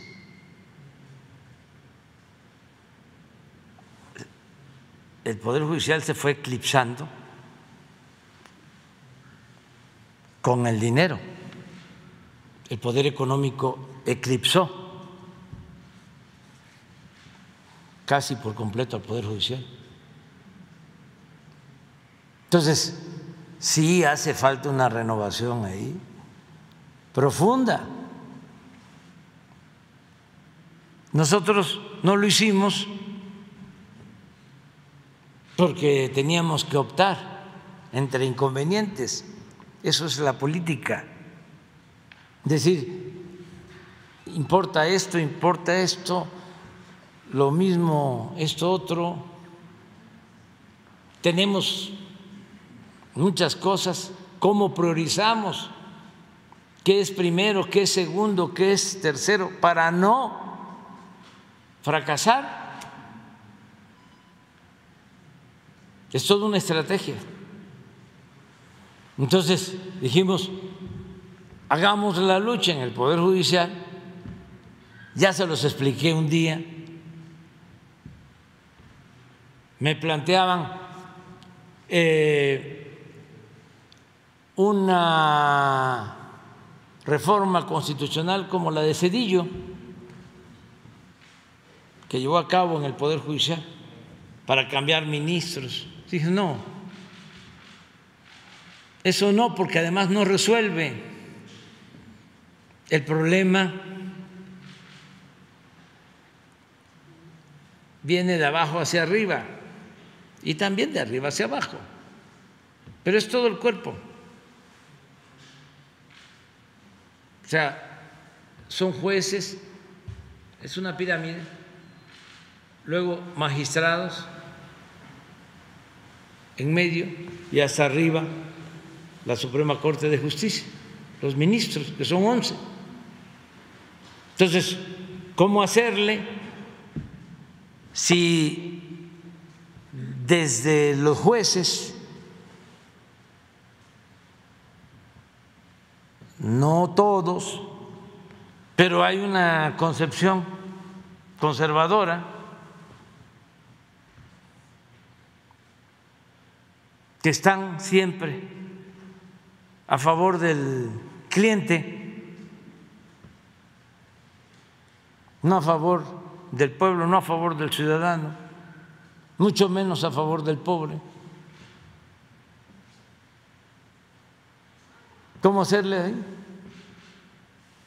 Ni modo que este, se les eh, despida a todos. Pero aún en ese caso, que sería un acto autoritario, ¿con quién se sustituye? Si durante el periodo neoliberal en las universidades se dejaron de formar abogados y otros profesionales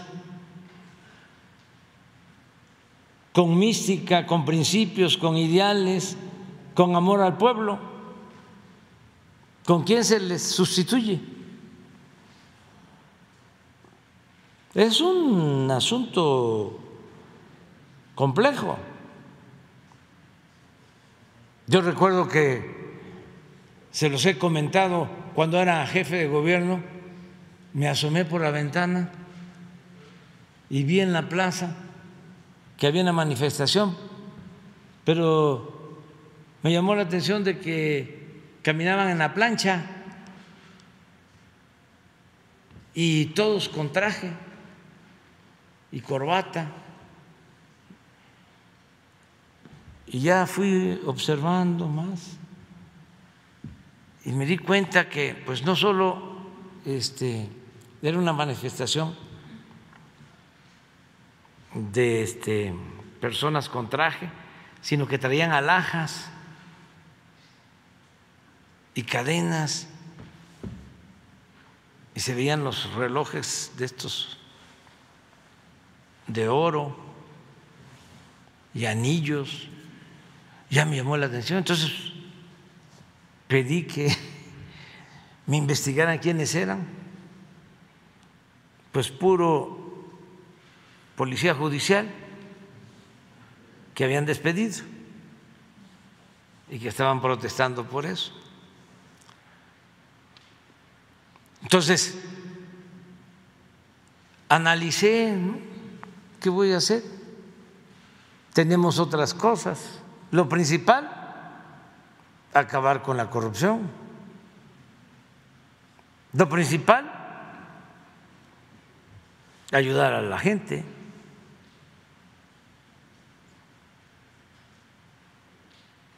Lo principal, pues que se haga conciencia de que por el bien de todos, primero los pobres. Y así fuimos definiendo las prioridades, que deben de ser como 100, porque también como el gobierno no estaba orientado a servir al pueblo, sino a simular que se representaba al pueblo, porque en realidad lo que era, como ya lo, expresé, era un facilitador del saqueo, un comité al servicio de una minoría, pero tenían, que hacer la faramaya de que hacían cosas y el Instituto de la Transparencia y el Instituto Anticorrupción y el, Instituto contra el monopolio o los monopolios y el Instituto de las Comunicaciones. Y la defensa de derechos humanos y la defensa de las mujeres y la defensa de los obreros y la defensa, todas organizaciones no gubernamentales. Pero puro cuento. Ahí se gastaba mucho presupuesto en el aparato. Entonces, decidimos, bueno, estas son las prioridades, vámonos. Que no haya instituto para apoyar a los adultos mayores, sino mejor vamos a destinarles, a ver, pon la lámina.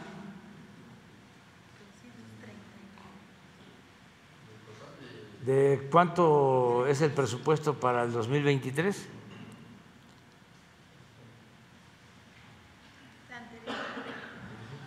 La anterior.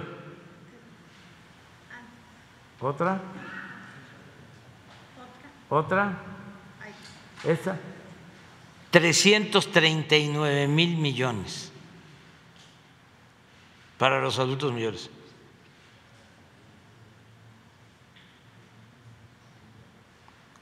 Casi 340 mil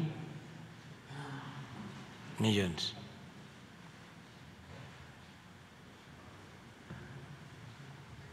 Nunca en la historia. Solo el bimestre 52 mil millones. Es lo que tiene en un año, en promedio, de presupuesto un Estado de la República. Y no hay instituto.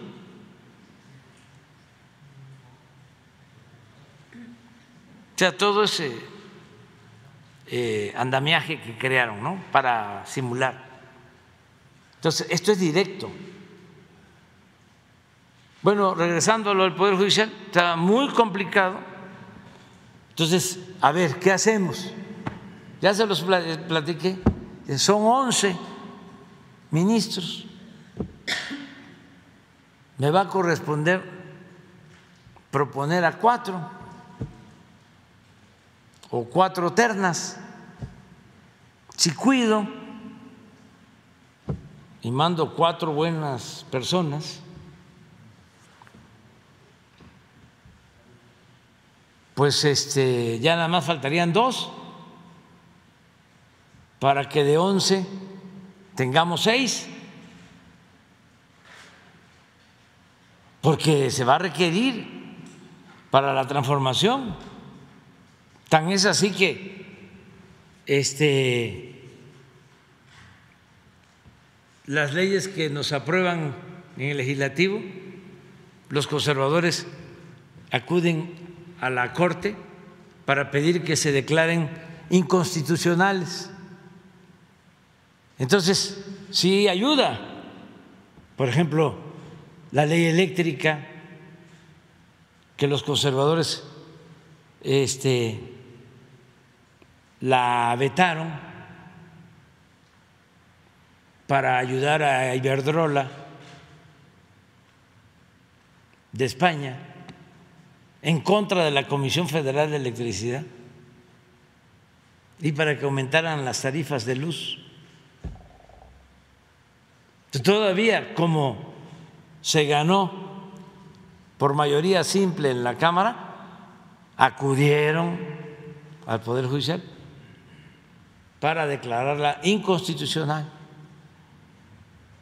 Entonces ahí, para que se declare inconstitucional una ley, se requiere dos terceras partes. Entonces, de los once ministros, si se cuenta con cuatro, pues ya con eso se asegura que no declaren inconstitucional una ley. Cuatro no incondicionales, cuatro que defiendan el proyecto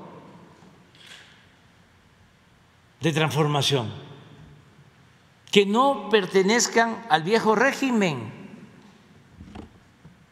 ¿Qué creen que nos pasó? Que de los cuatro que propuse, dos nos dieron la espalda, no al presidente, al proyecto. Y nos cuesta trabajo. Entonces, viene ahora el cambio de presidente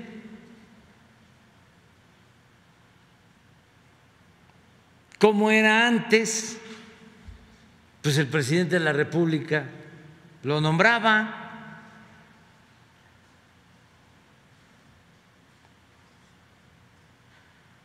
Pero nosotros no tenemos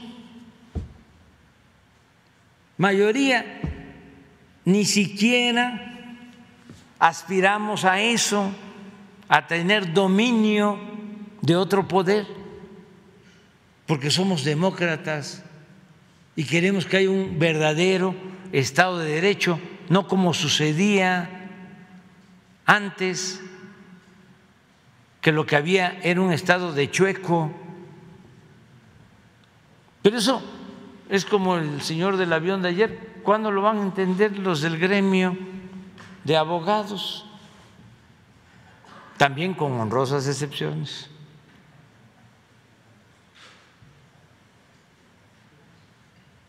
Es como lo que Natura no da, Salamanca no otorga. O sea, no se puede. Entonces, ¿a quién quieren los del antiguo régimen? Ya lo dije, al más rico,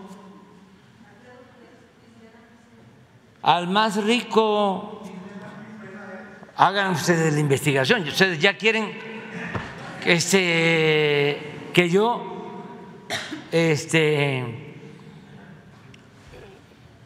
haga todo el trabajo. ¿Cuándo no? Pero ¿cuántos años han pasado? ¿Cuántos años han pasado y los medios no dicen nada? Y callan. Entonces, ¿cómo eh, imaginaron de que la ministra Yasmín era en la mentalidad autoritaria que tienen estas personas, la designada por el presidente, pobre abogada Yasmín, toda una guerra. De potentados, eh, medios de información, columnistas, intelectuales del régimen vendidos y alquilados, pero una lanzada contra la señora.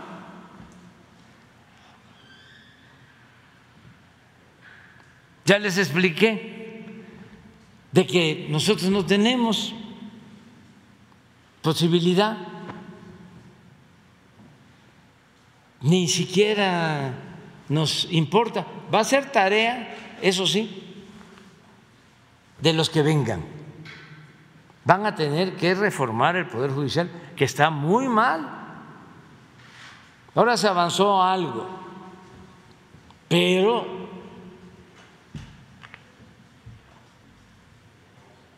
faltan convicciones, faltan ideales, faltan principios.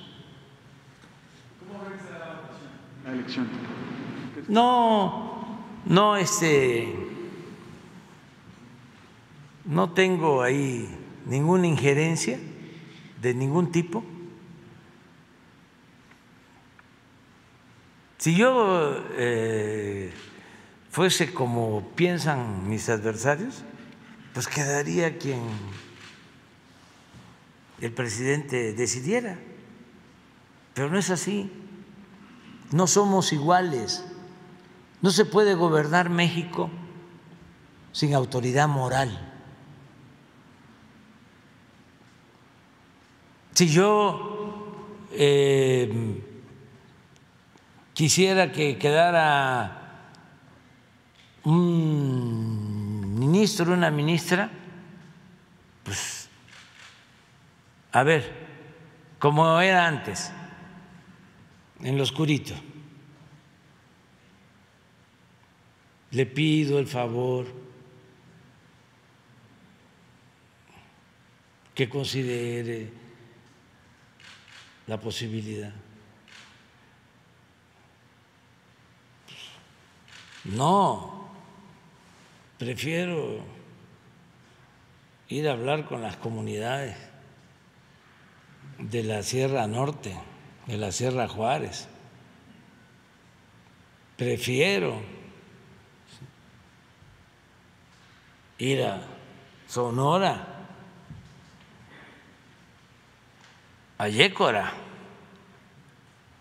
a ver cómo va la ampliación del camino de Chihuahua a Guaymas. Prefiero ir con los yaquis, que no es justicia eh, devolverle 30 mil hectáreas a los yaquis.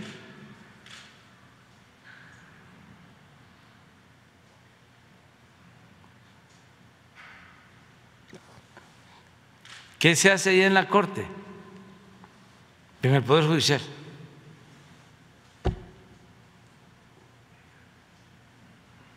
Si les digo que para defender la industria eléctrica nacional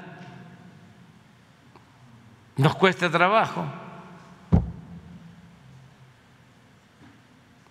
Nos cuesta trabajo que se considere a los factureros como delincuentes.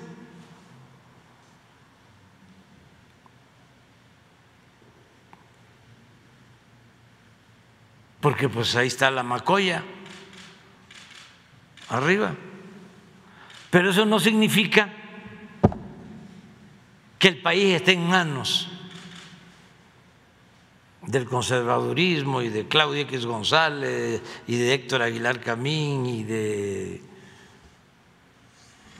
Krause, aunque diga que no quiere este, polemizar conmigo. Yo tampoco, no es un asunto personal. Lo que pasa que durante mucho tiempo callaron. Y no es porque les falte inteligencia sino porque son muy conservadores y acomodaticios. Entonces, hay que esperar lo que decidan libremente los eh, ministros y también institucionalmente porque ni modo que vamos eh, a declarar la guerra al Poder Judicial. Institucionalmente el que quede será reconocido porque somos autónomos, somos independientes y tiene que haber colaboración porque por encima de todo está el pueblo de México este, y adelante. O sea, hay cuestiones muy importantes, como por ejemplo eh, el que sigamos combatiendo la inseguridad, la violencia, lo que le importa a la gente, que eh, siga este, mejorando el ingreso, que haya empleos, que se controle la inflación. Esos son los temas. Lo demás no, no es tan importante. Ah, y el tema de la transformación. El que nunca más regresen los corruptos. La gente lo está viendo así. Porque ellos están pensando que pueden venir, pues aquí está, pueden regresar. Aquí están este, los deseos de, de Claudio. Pero no, además, fíjense, qué desfigure, qué falta de respeto de las formas.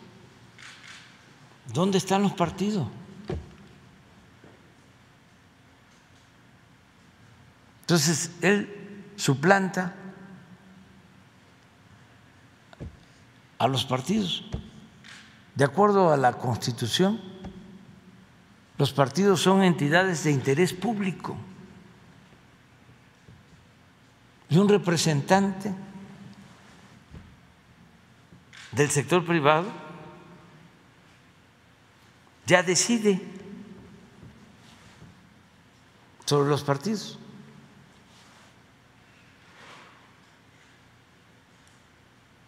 A lo mejor hoy le va a responder el del PRI o el del PAN,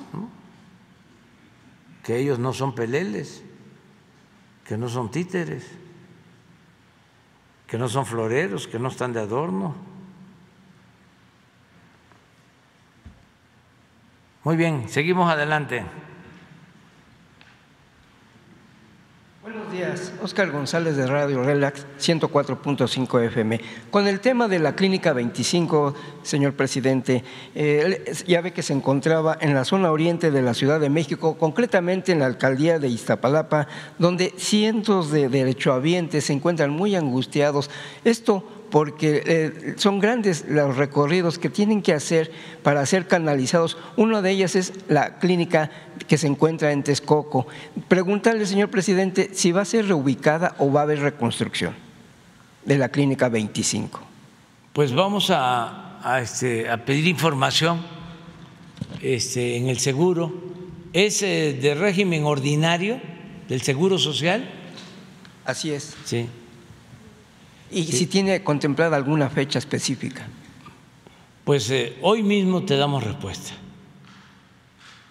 con este, un informe del director del seguro, con Zoé Robles. Así es. Y por otro lado, este, señor presidente, se había comentado de las mañaneras, en caso de que lo sucedieran, eh, que venga después de usted, el hecho de que la mañanera continuara, si queda morena nuevamente, ¿usted apoyaría que sigan llevándose a cabo las mañaneras? Ya no voy a opinar sobre eso. Lo que sí es que recomendaría desde ahora que se tenga comunicación este, con la gente, lo más eh, abierto posible y de manera directa, porque eh, si no, eh, el gobernante queda atrapado por los medios de información, lo cercan. Y hay que brincar el cerco. Y hay que estar informándole de manera directa a la gente. Cuando nosotros eh, triunfamos fue porque teníamos comunicación con la gente, no teníamos el apoyo de los medios convencionales, pero llegamos a entregar 10 millones de ejemplares del periódico Regeneración. Era el medio más visto en el país. Sea, la información es poder.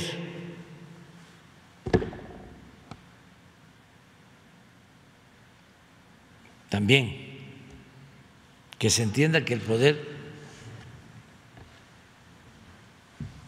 solo es puro y se convierte en virtud cuando se pone al servicio de los demás. Pero información es poder. ¿Saben qué hacen los grandes medios? No solo en México, en el mundo. Si se dedican a fabricar vehículos o se dedican a tener bancos, si son banqueros, tienen también medios de información. Porque el medio de información lo usan para extorsionar a los gobiernos. Si ustedes hacen un análisis económico sobre lo que deja una empresa de información como tal, puede ser que pierdan. Pero como no es esa empresa,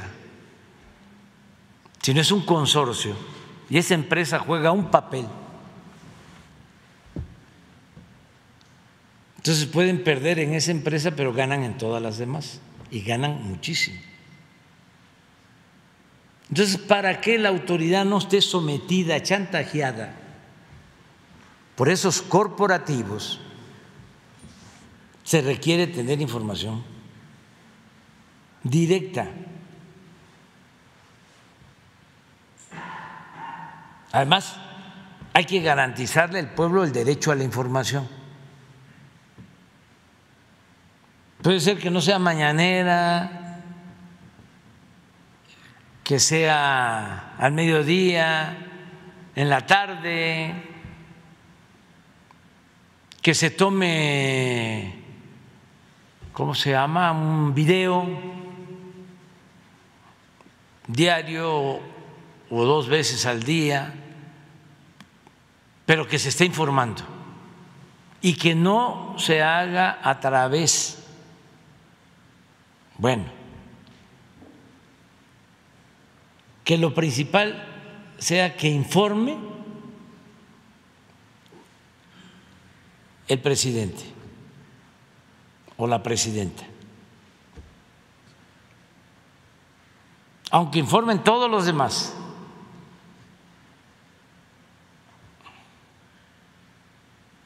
Pero yo ya no vuelvo a dar este consejos, sigan con la no, no, no, no, no. Cada este autoridad tiene sus eh, estilos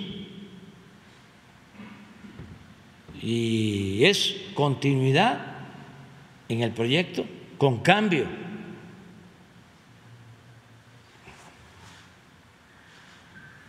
Y yo para ese entonces voy a estar allá eh, escribiendo mi libro sobre el pensamiento conservador, que me va a llevar como cinco años terminar, de tres a cinco años ya para entonces, porque ya voy a terminar mi ciclo y ya dije que ni a los familiares ni a mis hijos que me lleguen a visitar, sí, pero va a estar ahí el letrerito. Nada de política. Este porque si no, imagínense.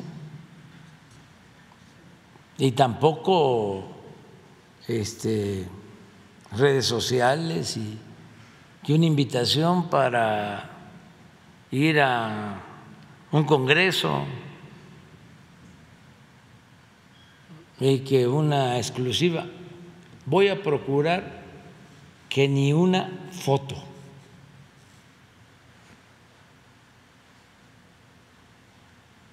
Ya, se cierra el ciclo.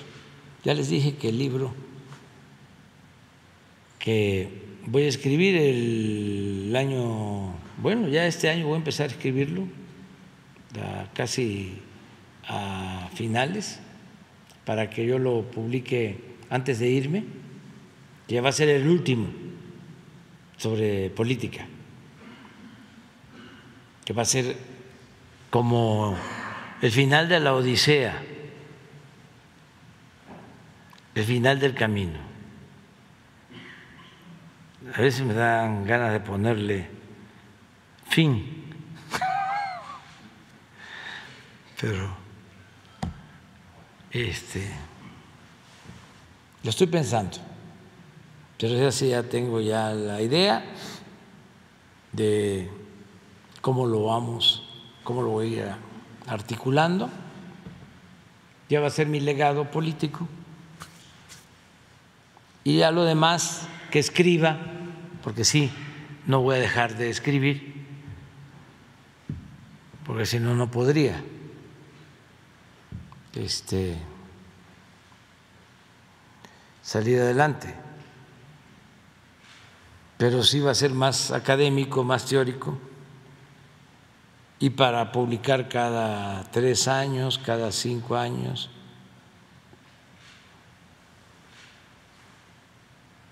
pero sí van a tener muchas tareas. Parte de lo que sí voy a hacer, no sé si pública o en corto, a quien vaya a entregarle, es eh, dejarle un testimonio de lo que considero queda pendiente. Esto que estamos hablando, por ejemplo, del Poder Judicial. Me faltó, ya va a ser muy difícil, desmantelar todo el gobierno paralelo que crearon para proteger las políticas neoliberales. Eh, y otras cosas. Claro, voy a avanzar este año, porque hay quienes ya se frotan las manos porque dicen, ya se está pasando el tiempo, ya se va a ir, ya se va a ir, ya se va a ir. Pero no, todavía falta. Vamos a hacer más cosas, pero no vamos a terminar de llevar a cabo toda la transformación. Por ejemplo, va a quedar pendiente la reforma electoral, que hay que hacerla. Me refiero a la reforma constitucional, para que sea el pueblo el que elija a los consejeros del INE. Ayer me decía el señor del avión, me decía, usted fue tres veces candidato y usted ganó por el INE.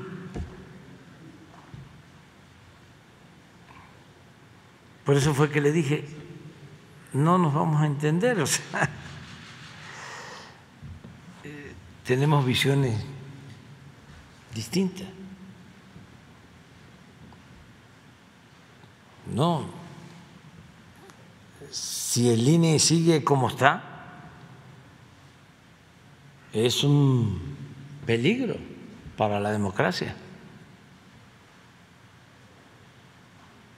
Lo vimos en la elección pasada. Cómo quitaron candidatos sin fundamento legal.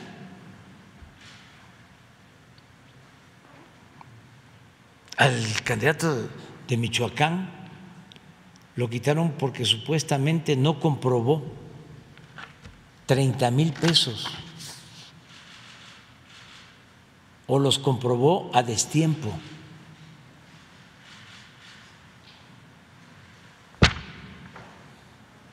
No, no, no, no, no, no, no. Es mafia. Claro que eso hay que cambiarlo, hay que quitarlo, hay que reformarlo. En cambio, el señor de ayer estaba pensando en que este, lo opuesto, que lo que buscamos es destruir el INE.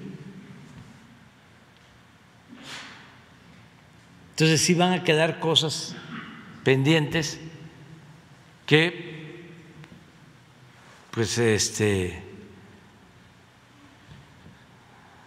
se deben de transmitir a quien venga, decir, mira, esto está así, yo ya no pude, no me alcanzó el tiempo, estaba muy enraizado este mal, quitamos las raíces más gruesas, las arrancamos, pero todavía hay estas ramificaciones y hay que seguir haciendo la labor.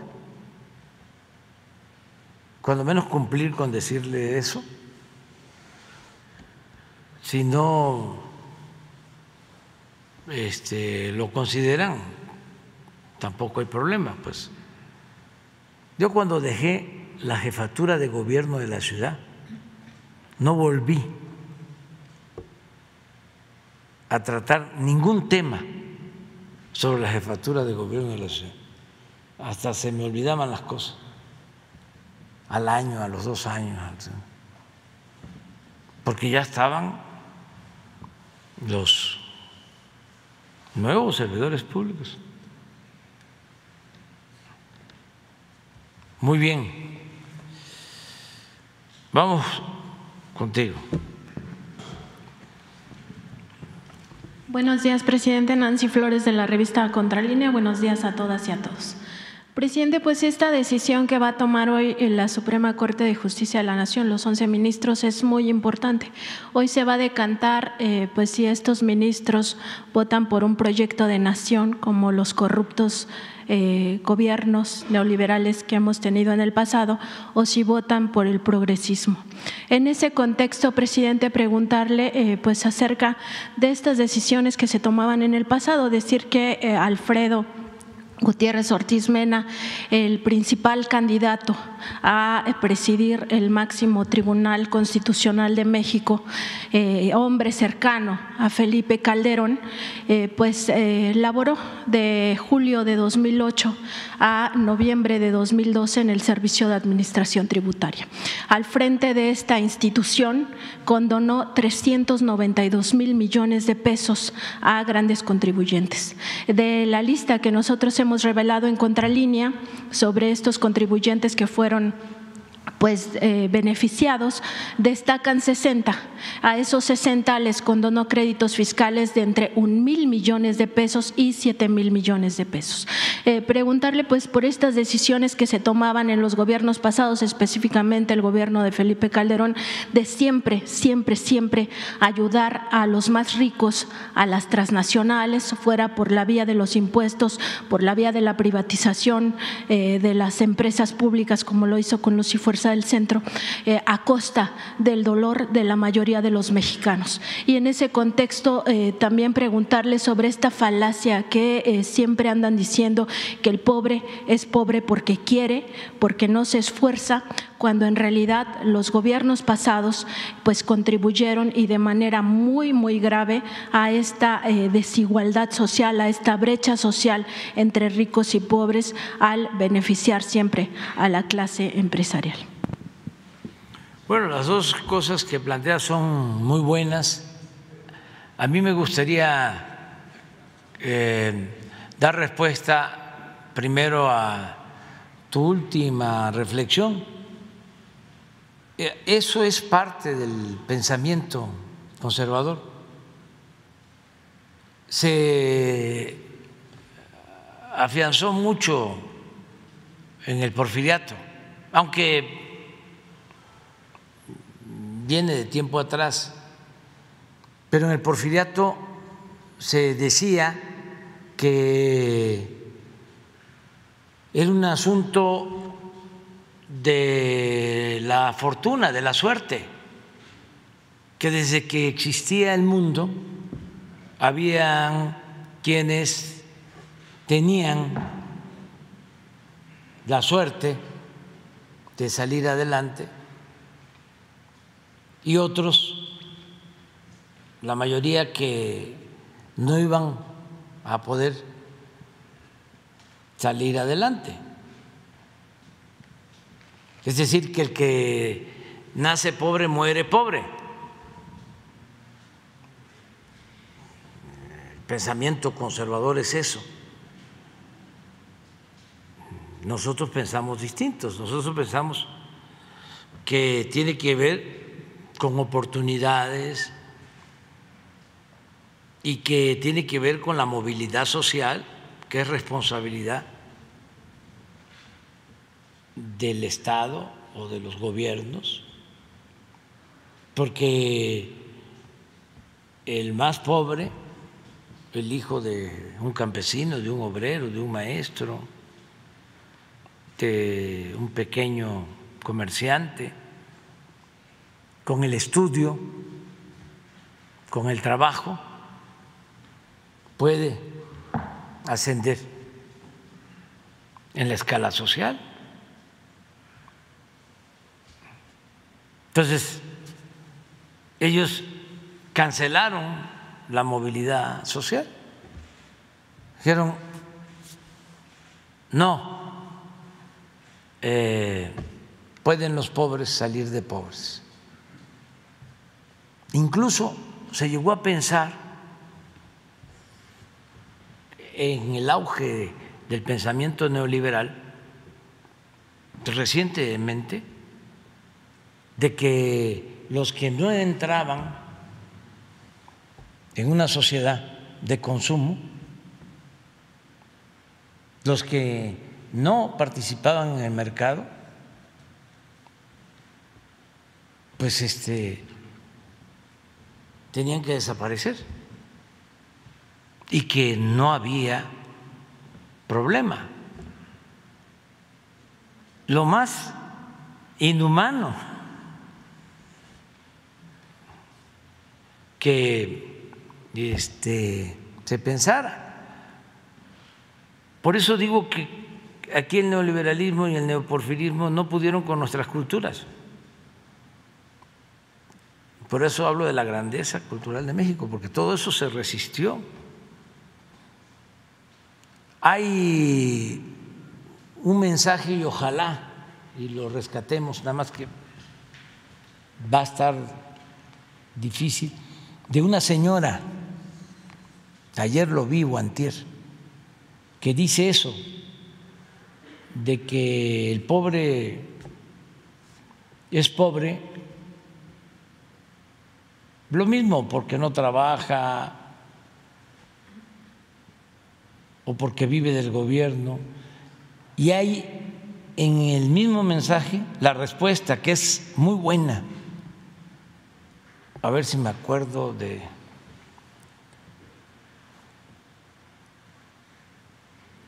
a lo mejor te mandan un mensaje, el que, lo, el que contestó. Es tu pregunta. Porque la gente este, está muy presente. Es este uno que a veces es también religioso. Bueno, son muchos los religiosos. Este, pero es ese pensamiento. ¿Sabes dónde trato yo ese asunto? En el último libro. ¿Sí? ¿Te acuerdas de cuando hablo de este, la suerte o quienes tienen la fortuna?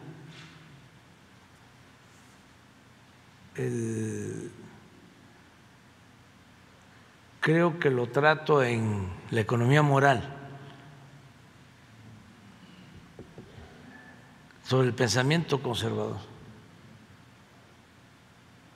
Pero bueno, la respuesta eh, yo creo que más eh, clara, contundente, es el ejemplo de nuestros paisanos migrantes.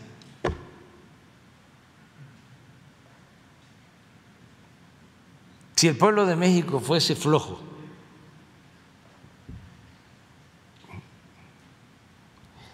indolente, pues no saldría adelante en ninguna parte. ¿Y cómo es de que se van los mexicanos por necesidad a buscarse la vida a Estados Unidos y allá mejoran sus condiciones económicas y hoy nos envían casi 60 mil millones de dólares.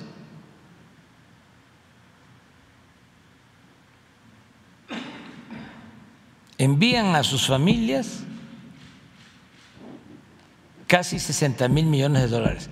Es la principal fuente de ingresos del país. ¿Qué demuestra esto? Pues que el pueblo de México es un pueblo trabajador, un pueblo que sale adelante donde hay oportunidades. Nada de que está condenado el pobre a morir pobre. No. Y si no hay explotación, y si hay buenos salarios, y se garantiza el estado de bienestar, claro que salimos adelante. México ya es no solo una potencia económica, México es de los países en la actualidad con mejor distribución del ingreso, con mejor distribución de la riqueza. Es de los países con más felicidad. con más esperanza. Nos querían quitar hasta el derecho a la esperanza. No han podido, por eso es el coraje. Y tenemos que seguir este, adelante, ese es el pensamiento que tenemos que seguir enfrentando y no enfrascarnos en discusiones que no nos van a llevar a nada. Es como se dice en mi tierra y en mi agua, cuando eso alguien está muy cerrado, ya no hablemos, siga usted su camino. Ya es muy difícil, pues, que nos entendamos. Ah, su hijo, quién sabe. Su hija. Porque es una nueva generación. Pero el caso de usted ya está muy avanzado. Y así nos pasa a todos. Pero la gente humilde, imagínense la ingenuidad que hay. Es un libro en blanco, porque no tienen prejuicios.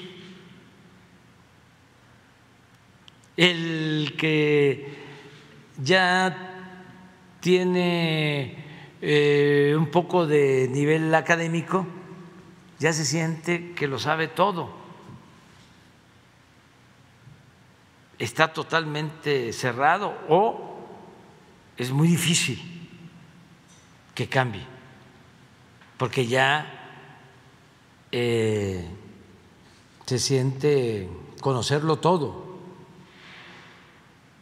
Además, no quieren dar su brazo a torcer es muy difícil que digan, me equivoqué. Prefieren la autocomplacencia, el autoengaño. Nada más respetarlos, quererlos mucho, este, y razonar y argumentar, decir, no, no nos vamos a entender, te respeto mucho, no pelearnos, pero sí hay mucha gente que está tomando conciencia. Bueno, tan es así que la mayoría de la gente, la mayoría del pueblo, nos apoya. La mayoría. Les comentaba yo lo del avión de ayer. Pues este es un señor que se para y otros a tomarse foto conmigo y muy respetuosos. Y el señor también respetuoso, pero con ese pensamiento.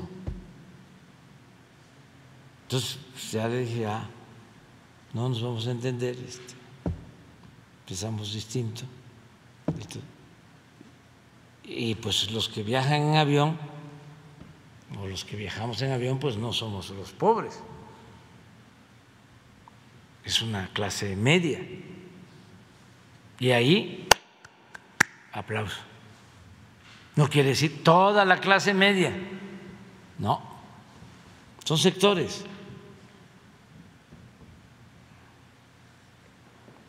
Entonces, es cuestión de seguir adelante, adelante, orientando, informando y también no descartar que haya gente que este, cambie, porque pues también la realidad es muy fuerte, muy evidente. ¿Sabes cómo van a seguir este señor? Con todo respeto, bien terapiado. Esto de que usted ganó tres veces o participó tres veces, gracias al INE, al INE.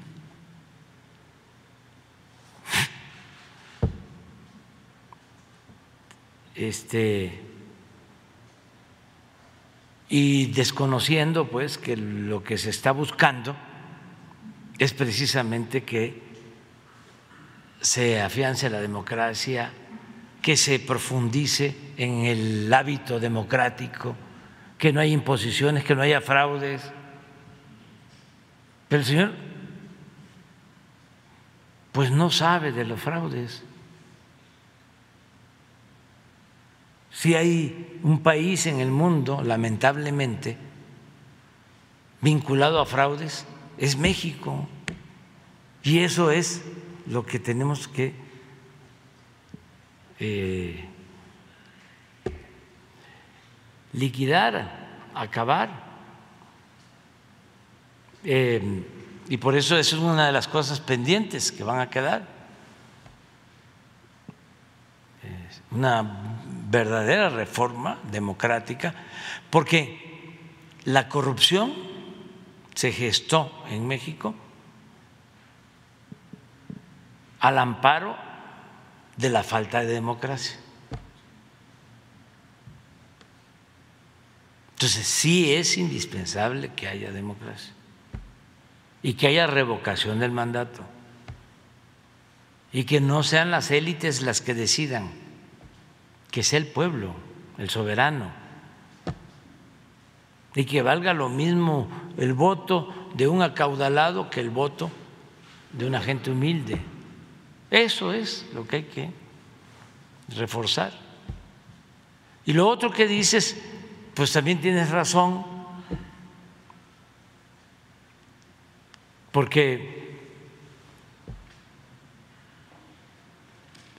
no sé si sea el más rico, eso ustedes lo van a investigar, no estoy sosteniendo eso, pero ese ministro fue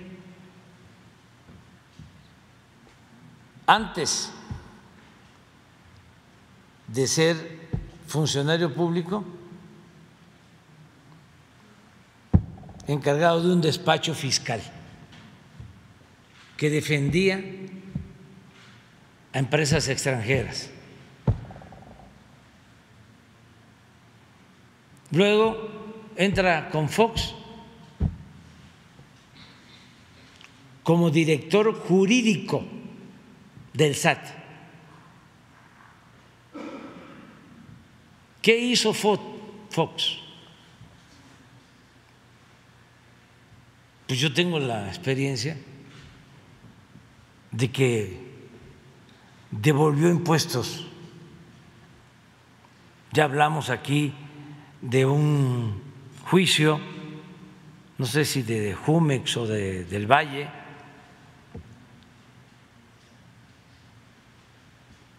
donde a esta empresa le devolvieron el IVA esta empresa asesorada por Diego Fernández de Ceballos. Y todo lo que le devolvieron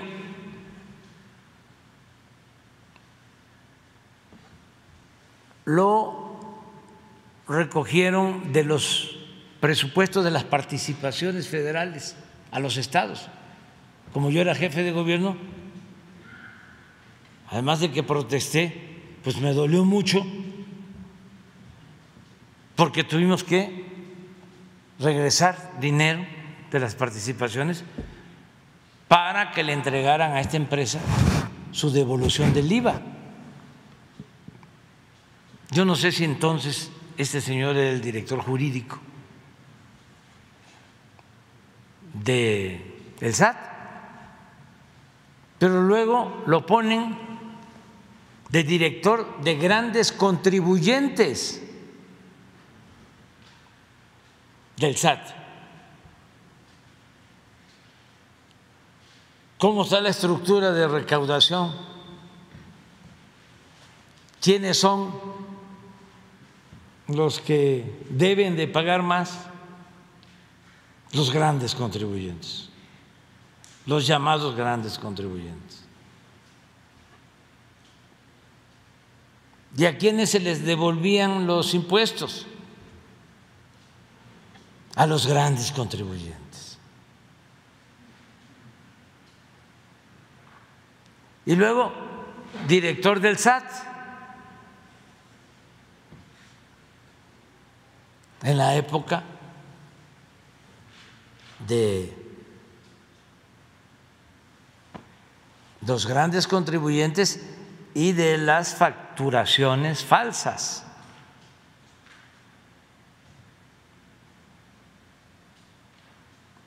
Porque hace falta el estudio, es que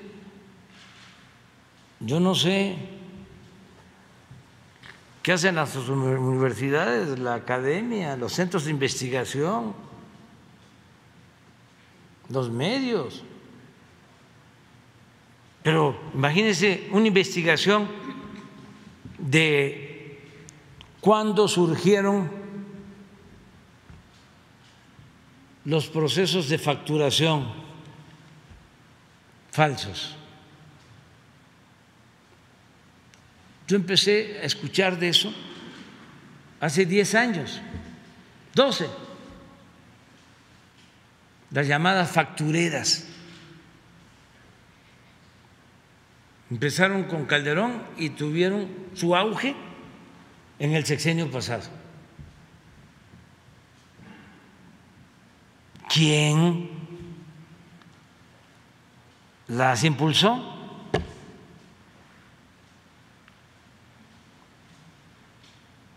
¿Cuánto fue el desfalco a la hacienda pública?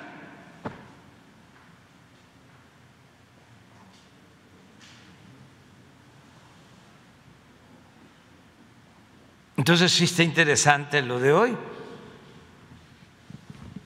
para ver qué va a pasar. Pero ya les dije, si hasta los que nosotros propusimos se, este, se hicieron a un lado, no le entraron a la transformación, porque es muy cómodo estar del lado de los conservadores. Aplauden los del gremio de abogados.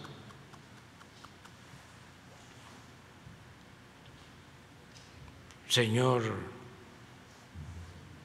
abogado, honorable jurisconsulto,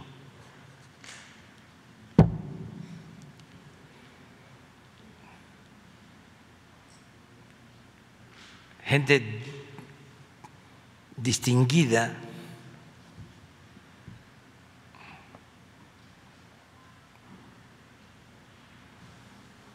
pues imagínense la fuerza que tenía ese gremio que en la época de Salinas quitaron del Código Penal que la corrupción era delito grave. Lo quitaron del Código Penal. Es hasta ahora, con nuestras reformas, que ya es delito grave. Pero estos ministros este, regresaron, nos echaron para atrás el que la defraudación fiscal fuese delito grave con eh, detención preventiva. Me echaron para atrás. Pues está interesante, o sea, es no es para aburrirse. Presidente, y en, este, eh, esta confrontación de proyectos de nación también hay otro tema que le quiero mencionar. El 20 de diciembre pasado, el Instituto Nacional de la Transparencia, el INAI, eh, decidió ya quiénes van a ser sus dos expertos para el Consejo Técnico que va a eh, verificar o a auscultar, a, a, evaluar a los aspirantes a consejeros y consejeras del INE. impuso pues estos dos personajes uno de ellos es Sergio López Ayón, un académico del CIDE que se refugió en el CIDE, pero que también fue funcionario en el sexenio de Carlos Salinas de Gortari y en el sexenio de Vicente Fox. Él eh, pertenece también a eh, este órgano de mexicanos contra la corrupción y la impunidad, es decir, es cercano a Claudia X González Guajardo. Eh, además, se propuso, la segunda propuesta es una mujer de nombre María Esther Azuela Gómez. Ella también fue funcionaria en el sexenio de Cedillo, estuvo en el antiguo IFE, Instituto Federal Electoral, y después fue funcionaria en el sexenio de Vicente Fox. Todo esto, eh, pues el INAI no lo informó, a pesar de ser el órgano de la transparencia, el órgano de que se supone debe garantizar el derecho humano a la información de todas y todos, pues no dio este tipo de detalles, eh, los omitió eh, prácticamente. Y lo importante aquí es que ambos en sus cuentas de Twitter, tanto Sergio López Ayón como María Esther Azuela, pues estuvieron promoviendo la marcha eh, que pues convocó Claudio X González Guajardo en contra de la reforma electoral y han estado pues sí eh, muy activos en ese sentido en sus redes sociales también en contra de su gobierno. Preguntarle porque usted hace un momento decía que esta es una eh, un pendiente para su gobierno que no va a poder desmantelar todas estas instituciones que se crearon. Preguntarle su opinión al respecto, presidente. Pues que no vamos a poder, ya eso está podrido. O sea, eso nació para hacer un parapeto, para simular de que hay transparencia en el país, o para eso lo crearon. Es este. Eh, un este, organismo del conservadurismo corrupto de México. Ya no hay este, ni qué este, pensar de que van a salir cosas buenas de ahí. Ellos desde que nacieron con Fox, lo primero que plantearon fue mantener en secreto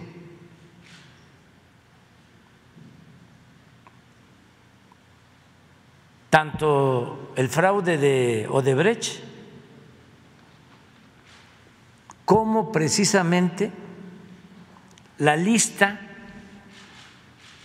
de todos los que recibieron apoyos en condonación de impuestos durante Fox.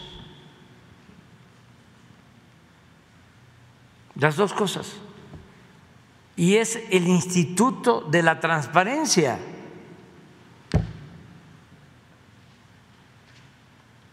Ya por eso, este, si Kafka fuese mexicano, sería costumbrista. O sea, no nos estemos este, mortificando mucho por eso. Lo que hay que buscar es seguir luchando porque estos no dejan de ser aparatos burocráticos. Es como los que quieren hacer este la labor de zapa en contra de nosotros en las redes sociales. o con bots, incluso con los periódicos, las revistas. De veras es muy difícil. O sea, la lucha para transformar, para cambiar, requiere de muchas fatigas, de mucho trabajo. Primero, de no faltarle el respeto al pueblo de no menospreciar al pueblo y partir de que se le puede manipular, primero. Decir, no, a nadie se le manipula y a todo mundo se le respeta, primero. Segundo, pues hay, hay que ir a ver a la gente, hay que hablar con la gente. No es que estoy muy cómodo y desde ahí estoy mandando mensajes. Y como estoy enojado en contra de este el gobierno y del presidente, pues a ver, ¿qué digo? No soporto que esté diciendo que en 50 años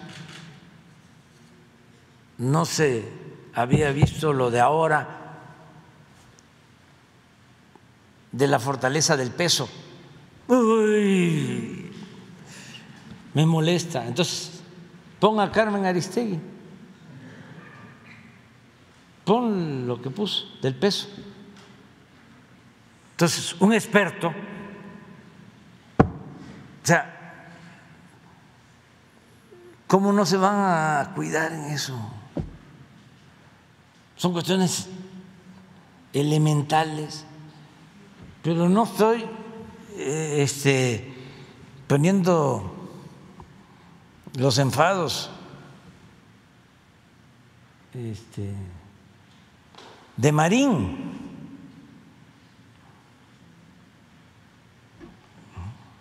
El gruñón de Marín, con todo respeto. No, es Carmen Aristegui para que vean qué nivel es sobre el peso, de cómo nos daña. O sea, el que no se devalúe el peso, el que esté fuerte el peso, no nos ayuda. Es lo que dice, según un experto. Y así es el periodismo del reforma. Y claro, gente como el señor del avión, pues, desde luego que sí, tienen razón. Es correcto.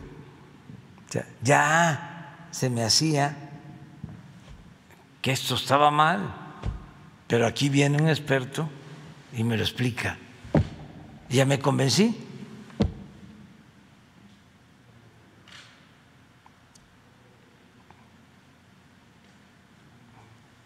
¿No lo han encontrado?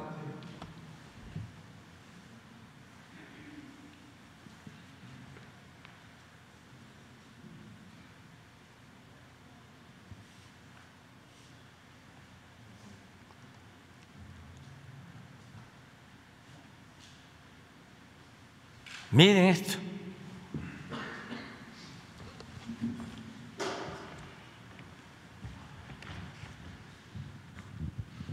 Entérate.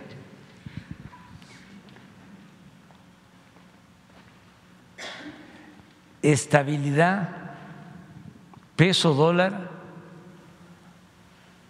ha dañado el crecimiento económico. Experto.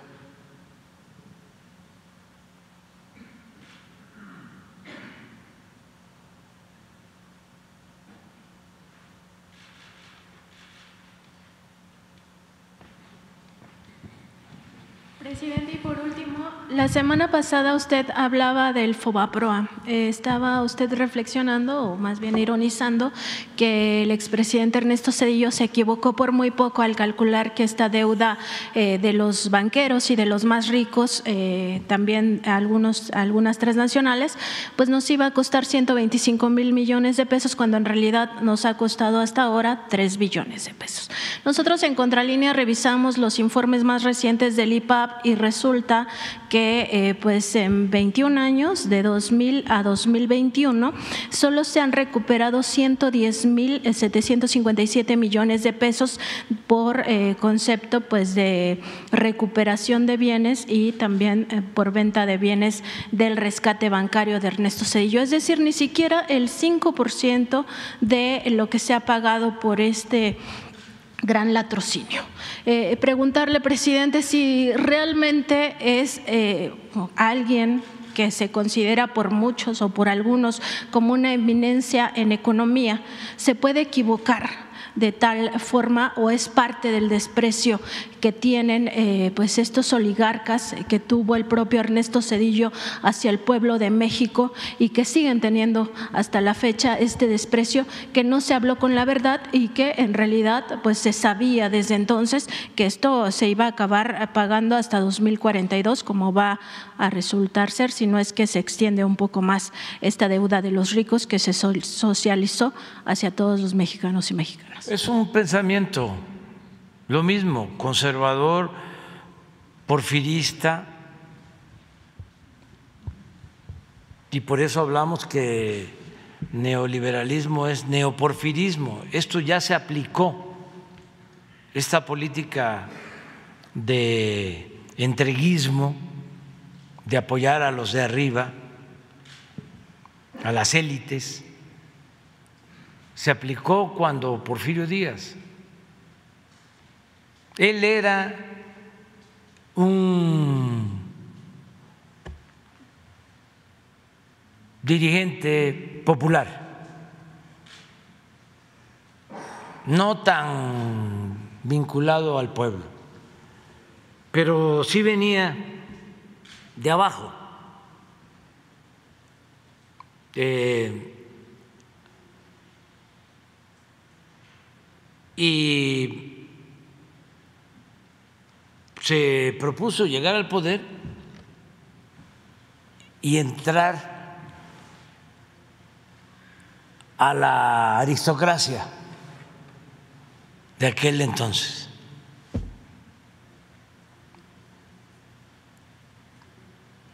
Entonces, va a ser muy difícil que se encuentre algo de Porfirio Díaz a favor de los pobres. Yo lo he estudiado y casi no hay nada. Lo que hay es la justificación de la esclavitud, de decir, ni modo, es muy doloroso, pero se necesita. o em, es muy doloroso aplicar la leva, es decir, obligar a los jóvenes, a las personas a formar parte por la fuerza del ejército, pero hay que hacerlo. De las cosas que he encontrado otra cita, nada más que no es directa. Tengo una de él directa, en donde este, se burla de los indígenas, diciendo de que se sentían los dueños de las tierras y que acaparaban la tierra,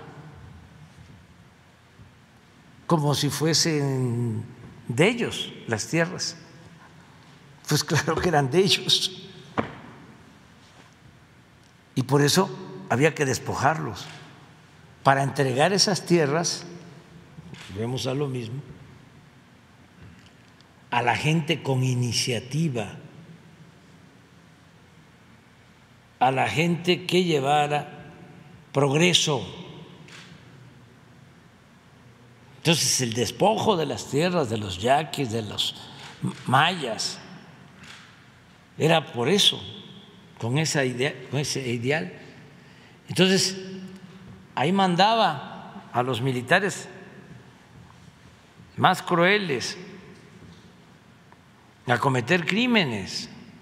Ahí se entrenó Huerta y se entrenaron pues todos. Bernardo Reyes, y cada determinado tiempo los condecoraban por sus méritos en las guerras contra los mayas, contra los yaquis, contra los mayos, con decoraciones. Entonces es un pensamiento, ¿no? Y él se casa con Carmelita, que era de la aristocracia, hija de Matías Romero, que había estado, para que vean la falsedad en la política, de secretario de Sebastián Lerdo de Tejada, secretario del Interior, lo que es secretario de Gobernación. Y Porfirio los echa con un golpe de Estado. A todos, al exilio. Y empiezan a regresar. Y se empiezan a acomodar. Y de los primeros que regresan son Romero Rubio y su familia, y la hija de 17 años se casa con Porfirio, que había enviudado, era viudo, tenía 52, y la hija de Romero Rubio 17, Carmelita. Pero él buscaba meterse, porque Carmelita tocaba el piano y era pues eh, educada, bien formada. Hay un personaje en ese entonces extraordinario, José María Iglesias, que también va al exilio y regresa, pero no vuelve a aceptar ningún cargo, porque Lerdo tampoco regresa, él muere en Nueva York, pobre, y como ya estaba Porfirio, lo van a buscar y le hacen homenajes. Discurso de Bulnes es buenísimo porque dice, eh, Lerdo extraordinario, ¿no? De primera. Pero Porfirio, insustituible, mucho mejor. Entonces, Iglesias está viendo todo, cómo manipulan el cuerpo, la traída de Lerdo, y le dice a sus hijos, tengo ahí unas acciones de una mina en Chihuahua. Cuando yo me muera usen eso para mis funerales. Van a venir a buscarme porque Iglesias había eh, pues, participado, había estado de presidente de la Suprema Corte era de los tres que estuvieron en Paso del Norte defendiendo la República, era Juárez, Lerdo y Iglesias. Además, brillante y honesto. Entonces les dice a los hijos, usen ese dinero para mi funeral y lo quiero así hasta cuántos caballos iban a jalar la carreta y todo. Qué colores de los caballos negros. Eran caballos negros. Y sí, se cae en el hueco de un elevador, se muere y llegan por el cuerpo de los hijos. No, porque nuestro papá nos dejó dicho esto y ya es un funeral distinto. Pero Porfirio siempre, ¿no? Queriéndose congraciar con los potentados. Y nada a favor de los pobres, nada, nada, nada. Cuando es la batalla decisiva para expulsar al Lerdo, hay un pueblo que les recomiendo visitar, Tecoac, en Tlaxcala, porque ahí fue la batalla decisiva. Venía avanzando con la bandera del plan de Tuxtepec. ¿Cuál creen que era la consigna? Sufragio efectivo.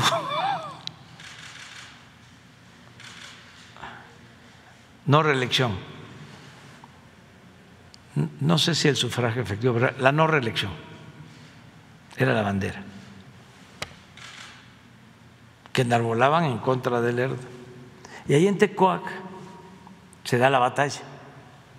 Pero antes de la batalla, los pueblos de Tlaxcala tenían conflicto con las haciendas.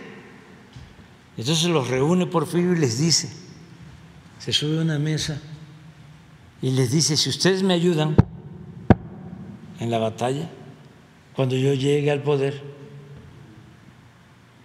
les voy a restituir sus tierras que les han quitado los hacendados. Pues eso es lo único. Y no cumplió. Es lo único. Juárez, que era muy cuidadoso también en el manejo del lenguaje y en sus escritos y todo, sí tiene cosas bellísimas acerca de los pobres. No muchas, ¿eh?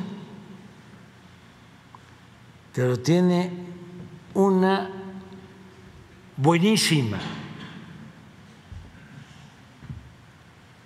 A ver si la tengo por ahí, sobre los ricos.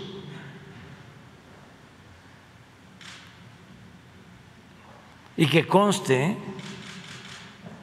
no estoy en contra de los ricos, estoy en contra de los corruptos. Pero la historia ayuda a entender es por lo que estás preguntando sobre este comportamiento, ¿no? El desprecio que tienen. Del desprecio. Entonces, no es nada más la parte económica, porque Cedillo no era multimillonario, no era millonario. No, es un pensamiento conservador. Entonces ellos quieren estar bien con los ricos. Cedillo quiso estar bien con los banqueros, los grandes empresarios de México. Bueno, no le importaba el pueblo.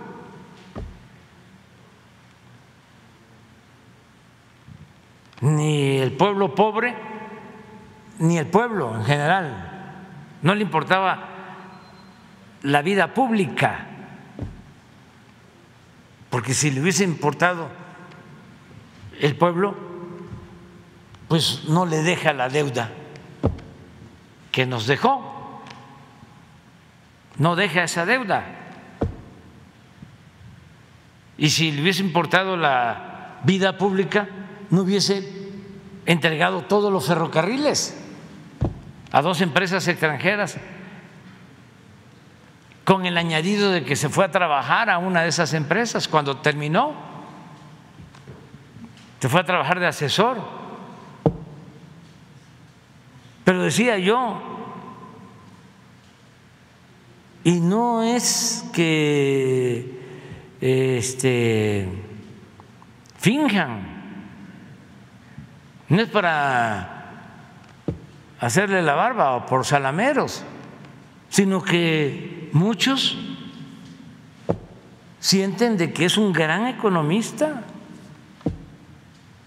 que fue un extraordinario gobernante. Y ahí es donde hay que decir, primo hermano, sigue tu camino. Gracias, presidente. bueno, pero no, ya con eso. Nos vemos mañana. Quedan dos compañeras ella y ella. Ya.